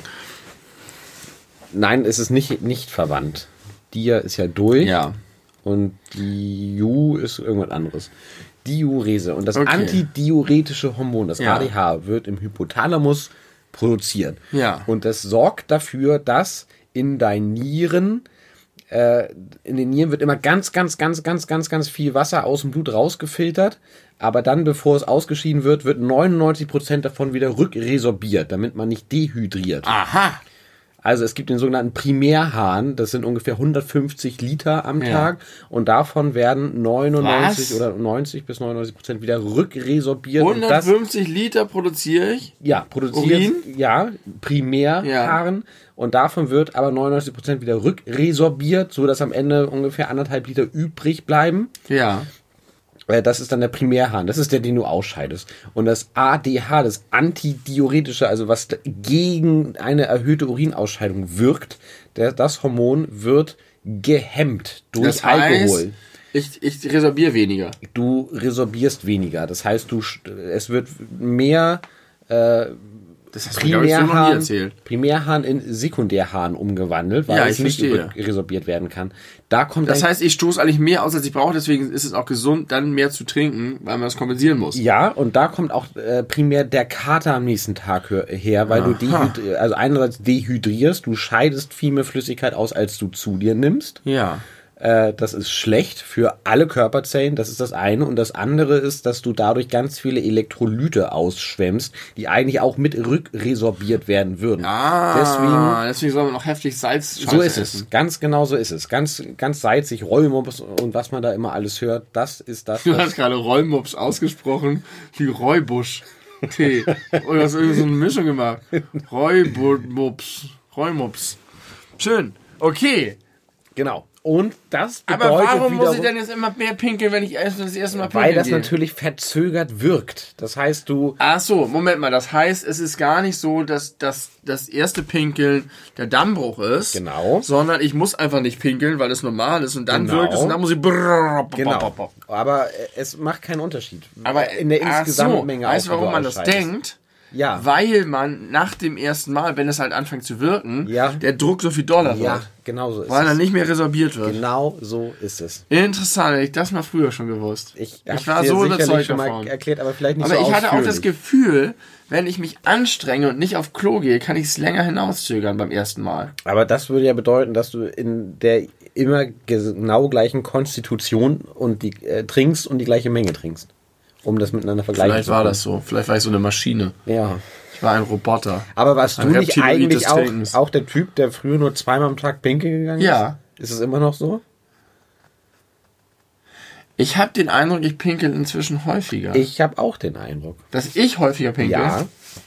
Den Eindruck habe ich. Also auch. früher musste ich echt selten pinkeln. Das war wirklich erstaunlich. Ich habe mir, ich habe ohne ich hab, Witz lange, lange, lange, lange, bevor ich mich irgendwie äh, in diese Richtung beruflich orientiert habe, habe ich schon gegoogelt, ob das irgendwelche Symptome für Nierenschäden oder so sein könnte, dass du so wenig pinkeln musst. Also so ja, das war immer musst. so, wir saßen irgendwo zusammen und in der Zeit, in der du viermal auf Klo gegangen muss man nicht maximal einmal ja, auf Klo. Ja. Wenn man keinen Alkohol getrunken hat. Ja. Bei Alkohol bist du auch immer gleich relativ schnell auf der auf selben Level wie alle anderen normalen ja. Menschen. Ja. Aber sonst war das. Vielleicht habe ich einfach richtig heftiges ADH. Ah, ADH, ja. In einem Normalzustand. Ja, aber das ist halt auch nicht gut, ne? Weil dann du zu viel Flüssigkeit an Bord behältst. Also so. Das ist gut, meine Zellen quälen über vor Vitalität. Ja, aber dann würde sich das auch zum Beispiel in deinem Gewebe ablagern, in den Füßen und, und du würdest ja. Ödeme bekommen. Ja. bekommen. Ja, das wäre nicht so gut. Nee, das wäre nicht so gut. Und das, also, hat, also der, die normale Einstellung des Körpers ist schon ganz gut und wir torpedieren Körper, ja. dieses tolle System. Ja. unnötigerweise mit Alkohol. Ja, wir torpedieren dieses tolle System jeden Tag mit so viel Scheiße. Aber das ganz gezielt, ja. Also ich habe ja insgesamt äh, jetzt heute geht es mir wieder prima, weil wir Sekt getrunken haben und das alles schön ist. Und auch beim Musikmachen Alkohol zu trinken ist ganz klasse. Aber insgesamt ähm, verstehe ich nicht mehr so richtig, warum man Alkohol trinkt. Ich habe da so wenig Benefit von in den Situationen, in denen ich Alkohol trinke, dass ich das Gefühl habe, man kann ganz drauf verzichten. Ich erinnere mich noch so dran, wie das früher mal war und was das für einen Spaß auch gemacht hat. Aber dieser Automatismus des Trinkens ist mir inzwischen ein bisschen suspekt. Also wenn wir so gemütlich zusammensitzen und man so ein bisschen langsam angedüdelt ist und die, die Synapsen anders arbeiten und das hilfreich ist, dann, dann okay. Aber sonst entferne ich mich sehr stark vom Alkohol. Prost. ja, Prost. Frisch, während du das erzählt hast, neue Sektgläser eingeschenkt. Oh, der schmeckt aber auch lecker, finde ich. Mm. Richtig gute Knallsoße.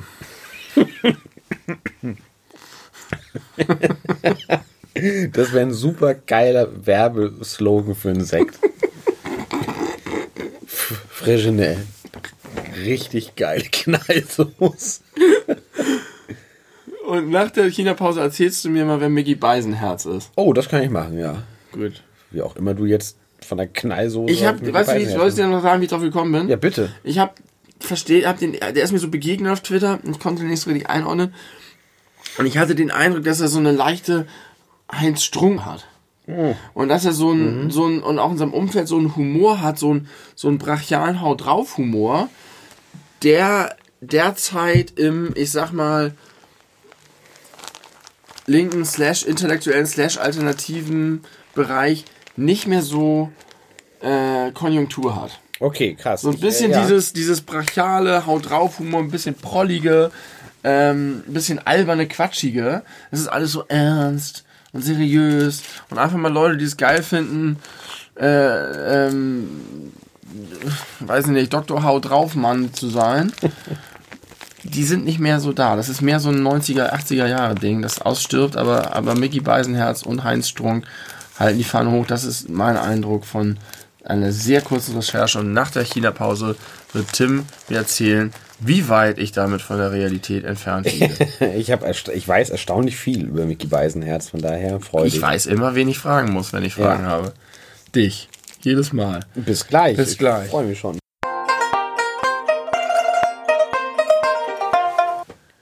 Wir sind zurück. Wir haben uns nochmal Knallsoße in die Gläser getan und äh, haben doch unsere Blasen entleert. Deswegen sind wir jetzt doch entspannter. Ich habe mal wieder gemerkt, es ist so oft so, wenn man dann auf der Toilette sitzt, dann merkt man erst, wie doll man musste. Kennst du das? Ja, das kenne ich. So, währenddessen, wenn ja. du irgendwo rumsitzt vor allem, wenn du dich nicht bewegst, dann merkt man das nicht so Der richtig. Der Spaß doll. ist so groß. Genau, man ist gut abgelenkt von ja. seiner Umgebung. Und dann sitzt man, sitzt man auf der Toilette und denkt sich, boah, ist das viel. Der hört ja gar nicht mehr auf. Eineinhalb Liter pro Tag. Harder, harder Strahl, ja, aber die machst du ja nicht auf einmal leer. Nee, das stimmt. Ein Portionchen. Ein Portionchen. Aber manchmal denke ich auch, das ist auch so ein Ding, wo du sagst, ich hätte so selten gepinkelt. Ich habe das Gefühl, ich pinkel überdurchschnittlich viel. Vielleicht habe ich einfach eine große Blase. Gemessen woran? Also, was ist, was ist deine, äh, ich dein das, Richtwert? Ja, das ist eine gute Frage. Also, ja, woran machst du das fest? Unverhältnismäßig, was heißt das? Ja, weiß ich nicht. Frag mich doch nicht. Also, ich kann dir sagen, ich bin mal mit, mit verschiedenen Freunden auf ein ganz kleines Mini-Festival in äh, Hessen gefahren. Rock im Hook hieß das. Und äh, da waren wir auf der Autobahn von Köln aus sind wir losgefahren und äh, mussten irgendwie so Richtung Kassel. Und dann auf der Autobahn äh, merkte ich irgendwann, weil wir schon im Auto angefangen haben, Bier zu trinken, außer der Fahrer natürlich, dass ich jetzt echt mal so langsam pinkeln muss. Und dann hat man ja immer so diese, äh, diese Schilder, nächste Raststätte oder nächste Tankstelle in, keine Ahnung, 33 ja. Kilometer. Und da geht die Panik dann schon los. Genau, und dann fing es an, sich zu stauen. Aber es gibt ja auch die, die noch neben den Raststätten diese Parkplätze, diese Parkbuchten. Ja, aber es fing halt an, sich zu stauen. Und dann habe ich äh, so ein Schild gesehen und merkte, oh, ein bisschen muss ich schon. Dann habe ich gesagt, also ja, ich weiß, es dauert noch ein bisschen, aber beim nächsten bitte raus. Und dann dauerte es und dauerte es und dauerte es. Und dann habe ich irgendwann den Satz gesagt, äh, ich will dich nicht stressen, aber mach schneller, weil es wirklich, wirklich äh, schon äh, ziemlich, ziemlich doll war der Druck. Und dann kam der erlösende Moment, wo wir auf die Radstätte raufgefahren sind. Und ich bin mit einem anderen, der auch Bier getrunken hat, gleichzeitig äh, ans, ans Pinkelbecken gegangen. Und dann haben wir gleichzeitig angefangen. Dann war er fertig. Ich hatte immer noch vollen Druck. Dann kam der zweite, der auch Bier getrunken hat, hat sich neben mich gestellt, hat gepinkelt. War er fertig. Ich hatte immer noch Druck. Und dann kam ein fremder, dritter Mann, der sich daneben gestellt hat. Und ich habe ihn noch so leicht, slightly überpinkelt. Also ich habe einfach drei Leute, ich habe drei volle Blasen in Das ist auf gehabt. jeden Fall eine gute Antwort auf was ist dein Marshall für unverhältnismäßig. Ja. Das war unverhältnismäßig viel. Das war unverhältnismäßig. Ja, also, also ich glaube, ich, ich, glaube, ich mache es sozusagen wahrscheinlich fest an meiner eigenen normalen Menge, mhm. die man so hat, wenn man normal auf Klo geht. Und manchmal hat man da einfach dann und es dauert einfach super lang. Und man kriegt ja auch mit, wie lange andere so auf Klo sind und wie lange andere im Pissoir stehen und so ja, das weiter. Das ist schade. Wenn ich noch da arbeiten würde, wo ich vorher gearbeitet habe, dann könntest du mich mal besuchen kommen, äh, hättest du mich mal besuchen kommen können und dann hättest du ein Uroflow machen können. Eine sogenannte Harnstrahlmessung, wo man einen Trichter reinpinkelt. Und dann kriegst du hinterher so einen kleinen Ausdruck, wo dann draufsteht, wie viel Milliliter insgesamt das waren. Wie viel Bar. Äh, genau, wie viel Druck wie, äh, in Milliliter pro Sekunde angegeben. Ja. Ähm, und dann hast du auch noch so, so, so eine Graphen, so einen Graphen, der so ausschlägt, also im Zusammenhang mit dem Druck, den du aufbaust. Ja. Also das geht normalerweise bei nicht kranken Prostata-Menschen äh, geht das steil hoch, bleibt dann eine ganze Weile und dann wird es wieder so ein, ja, Kann das so ein Tal, so ein langsames. Ja. Und das hätte man mal genau ermitteln können bei dir. Kann das sein in unserem Alter, dass der Druck schon nachlässt? Sollte eigentlich noch nicht. Im nein. Vergleich zu vor 10 Jahren, 20 nee, Jahren? Sollte eigentlich noch nicht. Ich habe ein bisschen den Eindruck, vielleicht habe ich da heftige Harnsteine. Sollte eigentlich noch Minimum nee. 10 Jahre dauern. Oh, krass. Prostata. Du kannst auch Blasensteine haben, man kann ja. auch Steine in der Blase haben, aber da sollte, also dafür braucht man eigentlich eine große Prostata. Hm. Nee, wahrscheinlich ist alles okay. Ich habe schon die Ahnung. Manchmal dachte ich schon so, oh, das ist aber ein bisschen schlapp. Aber äh, wenn ich jetzt überlege, eben gerade zum Beispiel, da war schon auch wieder ordentlich Power drauf. Wenn du eine vergrößerte Prostata hättest, würdest du es daran merken, dass du vor allem viel Restharn hast. Also, dass du nach dem Pinkeln äh, deine Blasen nicht vollständig geleert hast. Aha. Und dann entsprechend früher wieder Druck hast. Aber das geht es zu sehr ins Urologische hinein. Äh, du wolltest über, Wir wollen Mickey, nicht zu über Mickey Beisenherz Ich wollte noch kurz, bevor wir über Mickey Beisenherz reden, noch sagen, dass ich jetzt eine Podcast-Hörpause mache. Ah ja, okay. Weil mich unsere letzten Folgen krass gelangweilt haben. Was? Weil die so kurz schon her war, erst her waren. Ah ja, okay, ich verstehe. Und dieser geile Effekt, Dinge zu hören, die ewig nicht, weil die schlecht waren, keineswegs, keineswegs. Geil, wann sagt man eigentlich Sachen doppelt? wenn man dem besonders Nachdruck verleihen möchte. Keineswegs, keineswegs. Ja. Egal. Äh, ich möchte wieder dieses, dieses coole Gefühl haben, was ich hatte, als ich die ersten Folgen gehört habe, die schon irgendwie ein halbes Jahr her waren. Deswegen mache ich jetzt mal einen, einen Podcast-Stau. Einen kleinen Cut. So wie bei GTA, wenn man früher 17 Autos entführt hat und die alle hintereinander auf eine Kreuzung gestellt hat, um am Ende den Raketenwerfer in die Mitte zu hauen. Habe ich nie gemacht. Okay, cool. Killerspiele und so. Mickey Beisenherz. Mickey Beisenherz. Ich will das gar nicht lange ausführen, nur, nur eine kurze Einordnung. Mickey Beisenherz ist äh, im Hauptberuf äh, Autor, äh, aber jetzt nicht Au Buchautor. Der hat bestimmt auch schon ein Buch veröffentlicht, keine Ahnung. Aber er ist äh, so Comedy-Autor, so für Comedy-Formate. Ja. Und äh, am, seit vielen Jahren sehr erfolgreich beim Dschungelcamp zum Beispiel. Also Autor für die Moderation beim Dschungelcamp.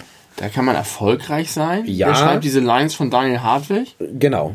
Und, und Sonja Zietlow. Und auch die, äh, die vom Erzähler, von der Erzählerstimme so zwischendrin. Woher weißt du denn das? Weil das, das ist doch eigentlich normalerweise nicht bekannt, wer diese Sachen schreibt. Ja, weil er aber auch immer noch viel so nach außen gegangen ist und einfach dann der Typ war, der dafür unter anderem bekannt ist, weil, und das ist tatsächlich ein Fakt und das kann man, da kann man wirklich nichts gegen sagen, egal wie man Trash-TV gegenüber eingestellt ist, die Moderation und die Texte, äh, die dazwischen gesprochen werden beim Dschungelcamp, sind sehr, sehr, sehr gut. Also die haben einfach eine hohe, auch humorvolle Qualität.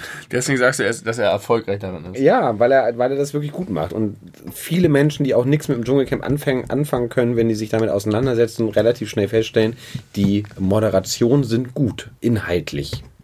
Aber, aber was sagen die denn dann? Oh, da hat er aber wieder ordentlich in die Spinne gegriffen. Nee, nee, nee das, äh, Also, das hat ganz irgendwie so ein Beispiel ist es. Ah, das ist schwer, weil das hat halt, das ist immer sehr doll auf die Leute, die im Dschungelcamp sind, gemünzt. Also, das sind dann irgendwelche guten, lustigen Wortspiele, das sind irgendwelche Das heißt, Referenzen auf und deren sind nur Vergangenheit. Und so. Ja, die sind nur Puppen. Die sind wie Milli Vanilli. Ja, genau. Nur, dass es äh, deren eigene Stimme ist, Und mit der Mickey- sie das äh, Mickey verbreiten. Beisenherz ist der, wie hieß er? Frank Zander. Nein, nicht Frank Zander. Doch, das war Frank Zander. Ja? Nee, Frank Faria. Ja, Frank Faria. Frank Faria. Zander. Frank Faria. Mickey Beisenherz ist Frank Faria. Ja, nur, dass er das halt nicht für die Aber ich spricht. dachte, Er es Zietlow nur. hat die Kuh von 214. Mhm. Und wieso lässt sie sich trotzdem als Puppe von Mickey Beisenherz steuern? Weil die beiden mal, ich weiß nicht, ob verheiratet waren, aber mindestens liiert. Aha. Viele Jahre. Also das ist nicht der Grund, warum sie das macht, sondern weil einfach die Show so funktioniert. aber äh, das ist ein zusätzlicher Fakt, den ich kenne. Mickey Beisenherz war mit Sonja Zietlow liiert. Genau, ich glaube sogar verheiratet, aber ich bin mir nicht ganz sicher. Weißt du, was Sonja Zietlow für eine Type ist? Ist die äh, umgänglich und fröhlich oder ist die... Sonja Zietlow ist auf jeden Fall eine oberflächlich sympathische Frau, aber ich glaube, die hat auch so leicht wahnsinnige Ausflüge, äh, jetzt nicht unbedingt. Die hat ja früher, du bist der. Schwächste, du fliegst und tschüss gemacht. Ja, genau. Und dann musste sie so eine beinharte, taffe, tough as Ja, nails genau, aber die spielen. hatte auch viele Jahre eine erfolgreiche Talkshow. Das stimmt. Um 14 Uhr. Da war sie ganz Sat.1. freundlich und sympathisch. Genau. Und- aber weil du bist der Schwächste, musste sie immer ganz hart sein. Genau. Und dann musste immer sagen, und tschüss. Und, Und tschüss. Genau. Und das kann sie beim Dschungel auch immer noch. weißt du, warum sie das machen musste? Weil im Originalformat von Du bist der Schwächste, du fliegst, The Weakest, Link. Link, hat das eine US-amerikanische Fernsehmoderatorin gemacht, die, ähm, Hör mal bitte auf, dich so viel zu bewegen. Ich glaube, das hört man. ach so. Entschuldigung, ich habe gerade gesehen, dass da das Licht an ist vielleicht. Ähm, die so, so eine alte Dame ist, die aber so, einen- so einen harten Style hatte. Und das hat irgendwie gepasst. Das war irgendwie ein witziges, äh, eine witzige Kombination. Weil sie haben halt einfach diesen Style dieser alten Lady aus Sonja Zietlow transportiert, dass es einfach nicht gut gepasst hat. Die, Sonja Zietlow hätte einfach Sonja Zietlow sein müssen. Ja, aber Ja, das ist ja, also so eine Show wird ja mit so einem Konzept vorgestellt und wenn das Ja, zum Konzept dazu gehört. Ich habe mich gerade noch nicht Äh, gefragt. Christoph Maria Herbst hat Stromberg auch ganz anders interpretiert als Ricky Gervais Brand Dingsbums. Wie heißt er bei The Office? Ist auch egal. Ich weiß nicht, wie er heißt, aber. Kannst du ja auch adaptieren, also kannst du ja auch zu was, weißt du? ja, ja, aber ich glaube, das ist nochmal was anderes, weil das ist halt freies Schauspiel und das andere ist halt ein Showformat und da gehört halt eine bestimmte Ja. Ausrichtung zu. Ich glaube, sie hat das nicht wirklich gemeint. Jedenfalls ist Mickey Beisenherz ein guter Typ, der Ist gut, ja? Ja, ist, hoch. ist wirklich Daumen hoch. Äh, was dir sehr gefallen wird, ist, dass er auch bei vielen, wie soll ich das jetzt formulieren, bei vielen Themen, die von sehr linken Menschen immer noch als sehr wichtig hochgehalten werden, auch immer sehr kritisch ist oder häufig sehr kritisch Das ist. ist nicht mein Hauptanliegen, gegen links zu sein. Nein, nein, das weiß ich, aber ich weiß, dass, es, dass du auf jeden Fall da eine Grenze hast, die nicht überschritten werden Ja. sollte. Und er hat die genauso und äh, kritisiert das genauso offen, äh, wie er halt rechts kritisiert, zum Ja. Beispiel. Und er hat, ich glaube, im NDR eine Talkshow, ich weiß gerade leider nicht, wie die heißt, aber da hat er immer so aktuelle Meldungen aus der Politik, die er mit irgendwelchen Gästen bespricht ähm, auch Politiker und so, also ganz äh, wirklich interessante Gäste, das aber auch auf humorvolle Art und Weise und weswegen er mir relativ nahe ist aktuell. Äh, er hat auch einen Podcast, der heißt Apokalypse und Filterkaffee und der kommt dreimal die Woche, montags, mittwochs, Wow. freitags, dauert immer so zwischen 20 und na, knapp nicht ganz 30 Minuten und äh, das ist insofern eine coole Sache, weil ich weiß nicht, wie du, wenn du jetzt morgens aufwachst, wie du so deine ersten Nachrichten des Tages äh, konsumierst, ob du dann erstmal Süddeutsche anguckst oder Radio-Nachrichten hörst oder Nachrichten-Podcast hörst. Aber er hat dann immer alle drei Tage oder dreimal die Woche äh, die, ja, ich sag mal, interessantesten, spannendsten Meldungen, äh, die es so gibt, die er dann immer mit einem Gast, entweder seiner aktuellen Freundin Niki Hassanier oder mit irgendwelchen Stargästen wie Tommy Schmidt und Felix Lobrecht oder Linda Zerwakis äh, einordnet und bespricht, aber auch das auf humorvolle Art und Weise. Und das Highlight in jeder Folge ist, wenn er die Post von Wagner vorliest. Ja, ja. Äh, und genau, und das hat dann so Kategorien, was schreibt eigentlich die Bild? Äh, der Glückspilz des Tages, die Meldung des Tages. Ganz gut. Ja, das ist eine, eine gute Sache. Interessant. Da kann man auf jeden Fall mal reinhören, weil das ist ein, so ein Podcast, den kannst du halt auf einem so einem Arbeitsweg gut hören. Ja, Mickey Beisenherz. heißt er wirklich so? Der heißt wirklich so, also Michael, glaube Ja. ich. Beisenherz. Eisenherz. Und der hat aber, hat aber auch manchmal schon diese Brechstange dabei. Ja, er ist nicht ganz so anarchisch, wie, wie, wie Heinz Strunk. es wäre.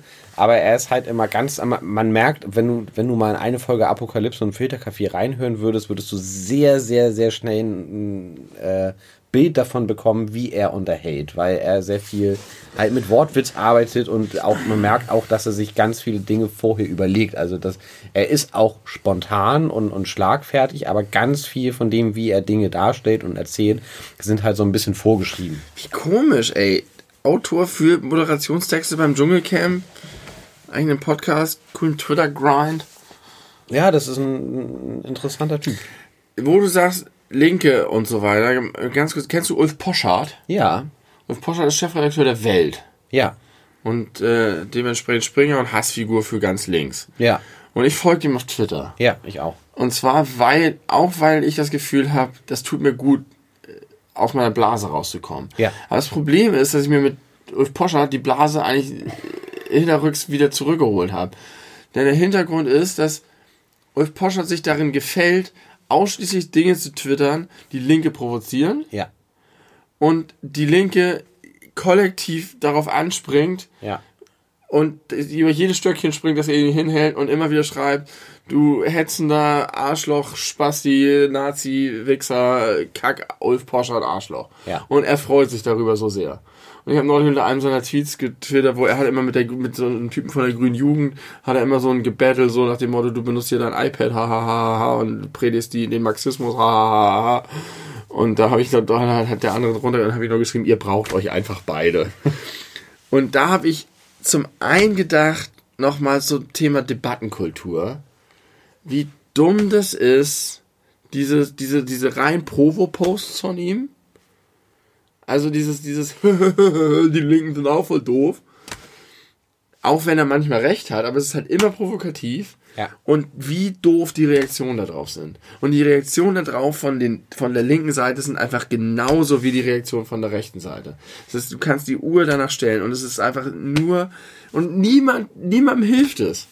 Nee, nein, nein, das stimmt. Das sind Null-Debatten. Ja. Jeder ist am Ende genau da, wo er am Und Anfang. anstatt dass die sich mal treffen und dieses ganze Thema Debattenkultur, und ich habe wirklich ein bisschen Sorge, dass sich einfach die Sachen immer mehr definieren von ich bin links und ich bin rechts oder gegen links und wir schreien uns einfach die ganze Zeit an und da kommt keiner auch nur einen Schritt weiter. Ja. Und, und die könnten weiterkommen, wenn die sich einfach von Angesicht zu Angesicht gegenüberstehen würden und wirklich mal über die Sachen reden würden. Dann würden sie feststellen, dass sie beide Deutsche sind, die irgendwie ähnliche Werte auch teilen und die zusammenfinden oder die zumindest diskutieren können, ohne dass sie sich hassen. Aber da geht es doch schon seit Jahren nicht mehr drum. Aber, aber wie, wie, wo führt uns das hin? Haben wir irgendwann, sind wir so eine Alien-Gesellschaft? Das ist doch genau das, was ich dich vor ein paar äh, Folgen gefragt habe, ob du glaubst, weil du ja dieses schöne Positivbeispiel von, von deiner Twitter-Diskussion berichtet hast, ob du glaubst, dass da, also, dass das vielleicht so ein erstes Anzeichen dafür sein könnte, dass es sich gerade eben wieder davon Nee, das glaube ich wegbewegt. nicht. Ich glaube, es wird. Nee, das stimmt. Ich glaube das eigentlich. Also zum einen habe ich nochmal die Hufeisentheorie bestätigt gesehen, dass einfach äh, links No, genauso no, no, no, no, no, no, no, no, no. Jetzt, so weit würde ich nicht gehen. doof reagiert wird. Also ich, ich müsste da jetzt nochmal gucken in die, in die Einzelbeispiele, aber es war einfach. Die Reaktionen sind einfach. Naja, ist auch egal. Und zum anderen, also das, das war das eine, dass ich nur gedacht habe, meine Güte, hör doch einfach auf. Und ähm, dass die Leute einfach nicht mehr miteinander sprechen. Sondern dass sie nur diese Blinkeschilder hochhalten und sich darüber identifizieren, wo sie stehen. Aber jetzt haben wir uns sehr weit vom eigentlichen Kern dieser Folge entfernt. Und der war Mickey Beisenherz. Der war Mickey- Und Quatsch.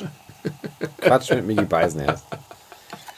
Wenn der hier sitzen würde, das wäre, glaube ich, angenehm. Ich habe vor wenigen Folgen Mickey Beisenherz zitiert, erinnere ich gerade. Ich weiß zwar nicht womit, aber deswegen ist es äh, eine schöne Kontinuität, dass wir schon wieder über ihn reden. Also ich muss sagen, dass mir dieser ganze, also wo, obwohl mir das ein bisschen gefällt, dieser ganze Twitter-Zauber, dass der einem nicht gut tut. Tut er auf gar keinen Fall. Aber Twitter da, tut einem überhaupt nein, nicht nein, nein, gut. das stimmt. Also wobei du kannst ja halt Twitter so hinbasteln, wie du es für dich brauchst, ne? Also das ist ja, ja, das ist, äh, ja, auch das Fluch ist und auch. Du kannst dir ja dein Twitter genauso aufbauen mit deiner Bubble, wie, also damit du einfach permanent und immer zu bestätigt wirst. Ja. Oder du begibst dich völlig in irgendwelche Kreise rein, wo du nicht rein möchtest. Oder du machst so eine Mischung aus beiden. Das ist bei mir Aber eigentlich glaube ich, es macht einem tendenziell eher schlechte Laune. Ja. Und es ist ein krasses Zerrbild der Realität. Ja, das Aber wenn stimmt. du dich auf den Marktplatz stellen würdest und mit diesen ganzen Leuten reden würdest, Ja. hättest du ein anderes Bild von Deutschland und der Bevölkerung. Und zwar ein viel besseres. Und glaubst du, das liegt daran, dass man da nicht nur auf 280 Zeichen beschränkt ist? Oder glaubst du, es liegt daran, dass sich das einfach unnatürlich Die mischt? Distanz. Ich glaube, nee, ich glaube, es ist diese Distanz des Internets, die, die Geschwindigkeit der Diskussion, die, dieses hingerotzte, das Endperso, pers, pers, das, Personalisierte. ja, entpersonalisierte, ja, eigentlich wollte ich sagen, das. Unpersönliche. Ah ja. Ähm, dieses einfach nur Stichworte hinrotzen, auf getriggert werden von einzelnen Sachen. Wenn du mit jemandem wirklich redest, dann kannst du diese ganzen äh, Provokationen so schnell beseitigen. Ja. Und dann kommst du halt ganz. Du, Stimmt. ich habe das Gefühl, wenn du von Angesicht zu Angesicht hast, ist erstmal der Modus Gemeinsamkeiten suchen. Und auf Twitter ist erstmal der Modus. Genau. Unterschiede und, suchen. und warum ist das so? Weil wenn du jemandem im 1 gegen 1 gegenüberstehst, dann äh, ist man mehr oder weniger dazu gezwungen, irgendwie eine Basis zu finden. Wenn es ins Internet einfach so rausgehauen wird, dann hat man erstmal tausende Leute, die genau das sagen, wie du auch sagst, deswegen fühlst du dich bestärkt. Und dann gibt es nochmal tausend Leute, die irgendwas sagen, was dich noch weiter triggert. Ja. Und da Ja, und wenn du dann dagegen so haust, hoch. dann kriegst du die ganzen Likes und die klettern Ja, dann hoch. Und genau. das ist auch so. uah. Ja, das stimmt. Das ist, das ist ganz ekelhaft. Das ist sehr spannend. Habe ich das erzählt, dass ich mit, mich mit Özge Schmözge angelegt habe? Kennst du die auch? Die 23-jährige türkische Bloggerin, die so ganz links und immer auf, auf Feminismus und so Nein, weiter. die kenne ich nicht. Und die hat. Ähm, Özge Schmözge? Ja, ich glaube, die, die, das ist deren ihr, ihr, ihr Twitter-Handle. Twitter-Handle. Handle heißt Geil. es. Özge heißt die. Und das ist eine linke, feministische, türkische Bloggerin. Und die, deren Grind ist voll bewaffnet bis an die Zähne überall reinmurksen, wo es geht. Und immer, und, und kein, und die hat sowas geschrieben wie, in anderen Ländern wacht man auf und sagt Guten Morgen, in Deutschland wacht man auf und sagt, welche meiner Behörden ist jetzt schon wieder von Nazis durchsetzt. so. Und dann brrr, die Likes. Und ich habe, ich wusste nicht, dass sie so ein dickes Ding auf Twitter ist. Ich habe, hatte irgendjemand geliked und ich hatte das gesehen und ich habe mich dazu äh, verleiten lassen zu schreiben, dass in einem wortreichen Beitrag es ja eigentlich ganz cool ist. Nein, eigentlich ganz cool ist das falsche Wort. Ich habe gesagt, es ist ein für, aus meiner Sicht immer ein, auch ein positives Zeichen ist, wenn sich, äh, nein, so, dass es nicht nur negativ sein muss, wenn sich diese Meldungen häufen, sondern dass es manchmal auch ein Zeichen dafür ist, dass sich etwas ändert. Weil So es nach dem Motto, wird. es wird mir erkannt, oder also wenn, wenn wir jetzt hören, dass in der und der und der und der Behörde Nazis rumlungern, dann war das wahrscheinlich in den letzten 30 Jahren genauso. Aber dass jetzt hingeguckt wird, kann auch ein Zeichen dafür sein, dass sich was verändert. Und dann hat sie irgendwie sowas geschrieben wie, was meinst du damit? Und jetzt komm nicht mit irgendwelchen üblichen Sachen wie äh, ähm, äh, Haltung oder Gesinnungswandel oder so. Ich brauche hier konkrete Sachen. Da habe ich das noch ein bisschen ausgeführt und so weiter. Und äh, sie hat irgendwie sowas geschrieben wie, über den Punkt bin ich längst hinaus. Ich äh, lasse mich damit nicht mehr abspeisen. Das ist alles schrecklich, alles, alles ist Nazi äh, und so weiter. Und dann habe ich irgendwie so geschrieben, so, ach Gott, ja, okay, ich bin einfach vielleicht ein unverbesserlicher Optimist, aber es, das ist vielleicht auch leichter, wenn man sein Leben lang keine Ausgrenzung erfahren hat und so weiter. Da wollte ich so ein bisschen die Hand reichen. Ich wollte sagen, eigentlich wollen wir dasselbe. Ich, äh, so von wegen jeder Nazi, der irgendwo unterwegs ist und jeder Rassist ist einer zu viel. Ich habe halt gedacht, es ist schön, wenn man ein bisschen ein Scheinwerfer drauf gerichtet wird. Für dich ist es sozusagen eher das Zeichen, es wird immer schlimmer. Aber okay, so, fair enough, wollte ich eigentlich sagen. Und sie hat darauf einfach nur geschrieben, es ist nicht leichter, es ist überhaupt nur dann möglich. Und da habe ich auch gedacht, so, oh Mann, so irgendwie, ah ja. hm, äh, okay. aber es ist nur, nur, nur Ja. gegen und nur rauf. Ja, okay. Und wenn man da nicht mal irgendwie ein bisschen die Hand reicht und ein bisschen zusammenkommt und Gemeinsamkeiten sucht und Brücken baut, sondern einfach sich nur darüber definiert, dass man und dann wieder die Likes. Also ich glaube, also ich, ich glaube, man muss das ein bisschen differenzieren, weil auch diese Einstellung äh, oder diese Resignation möglicherweise kommt hier irgendwo her. Also auch Das das, ist, ist ja Ausdruck von, von, von vielen schlechten Erfahrungen, die Ja. so ein Mensch gemacht haben muss, um so verbittert zu sein und zu sagen, letzten Endes ist es egal, was du sagst, weil du hast aufgrund deiner Herkunft, deines Aussehens, deiner Hautfarbe, whatever, äh, nicht die Probleme, die ich mein ganzes Leben lang hatte. Richtig. Und das ist natürlich auch ein Totschlagargument. Ja. Das ist so wie mein Vater, mit dem ich früher mal politische Diskussionen geführt habe, das habe ich glaube ich schon mal erzählt, oder? Äh, zu mir sagte, wenn er keine Argumente mehr hatte, ab. komm mal in mein Alter. Ja, genau. Dann, früher habe ich auch grün gewählt, jetzt nicht bei Ja. schwarz. Und da habe ich auch, was soll ich denn machen? Soll ich mir einfach nur in die Ecke sitzen und mich schämen? Ich, also Ja. ich finde das okay. Ja. Ich, ich, ich muss mich auch nicht aufdrängen. Und ich, also ich kann das nachvollziehen. Aber irgendwie hatte ich den Eindruck, nimm doch mein Friedensangebot an. Das ist doch eigentlich genau das ganz große Problem bei Feminismus. Bei, bei Männern im Feminismus. Äh, weil auch da habe ich die eine oder andere Twitter-Bubble, wo ich das so verfolge, so, äh, ich möchte sagen, männerfeindliche, männerfeindlich eingestellte Frauen, die einfach auch nur immer sich gegenseitig bestätigen. Und äh, die, wenn da mal Männer versuchen, sich zu beteiligen an irgendwelchen Diskussionen, auch inhaltlich, das von vornherein wegdrücken, weil sagen, äh, du bist ein Mann, du Das, kannst ja. es, kannst es nicht beurteilen, du darfst dich dazu nicht äußern. Ja. Auch wenn es sehr wohlwollend ist und unterstützend ist. Ja. Da ist es super, super, super schwer, weil ich auch ganz häufig so denke, oh, das finde ich spannend, das finde ich interessant, ich würde Ja. gerne was dazu schreiben.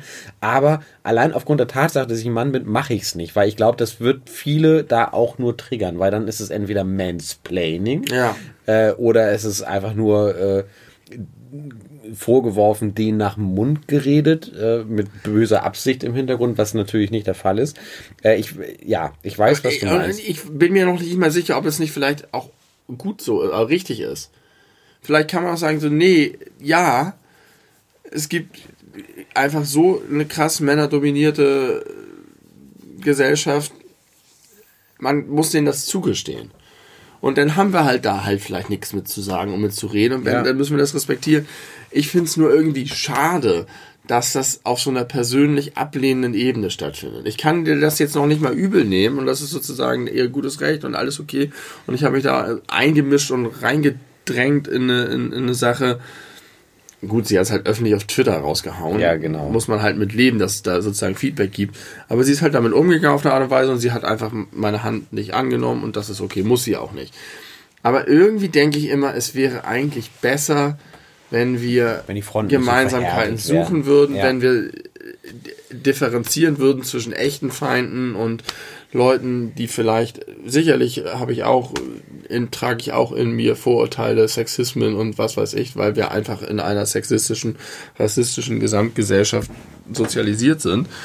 Ähm, da muss man gar nicht von Schuld sprechen. Boah, was für ein krasser Satz, Alter. Wir sind in einer sexistischen, rassistischen Gesamtgesellschaft sozialisiert. Ja, ein bisschen ist das so. Das könnte der Folgentitel werden. und damit kommen wir zurück. Ich glaube auch, dass es so ist. Spawn. Das ist ein Sp ja, ja, es ist so. Es ist so. Und das, äh, Aber, aber, aber man muss halt da differenzieren zwischen, Ja. zwischen Leuten, die sich sozusagen schuldig machen und Leuten, die zumindest versuchen oder bereit sind oder einen Horizont haben oder von ihrer Überzeugung.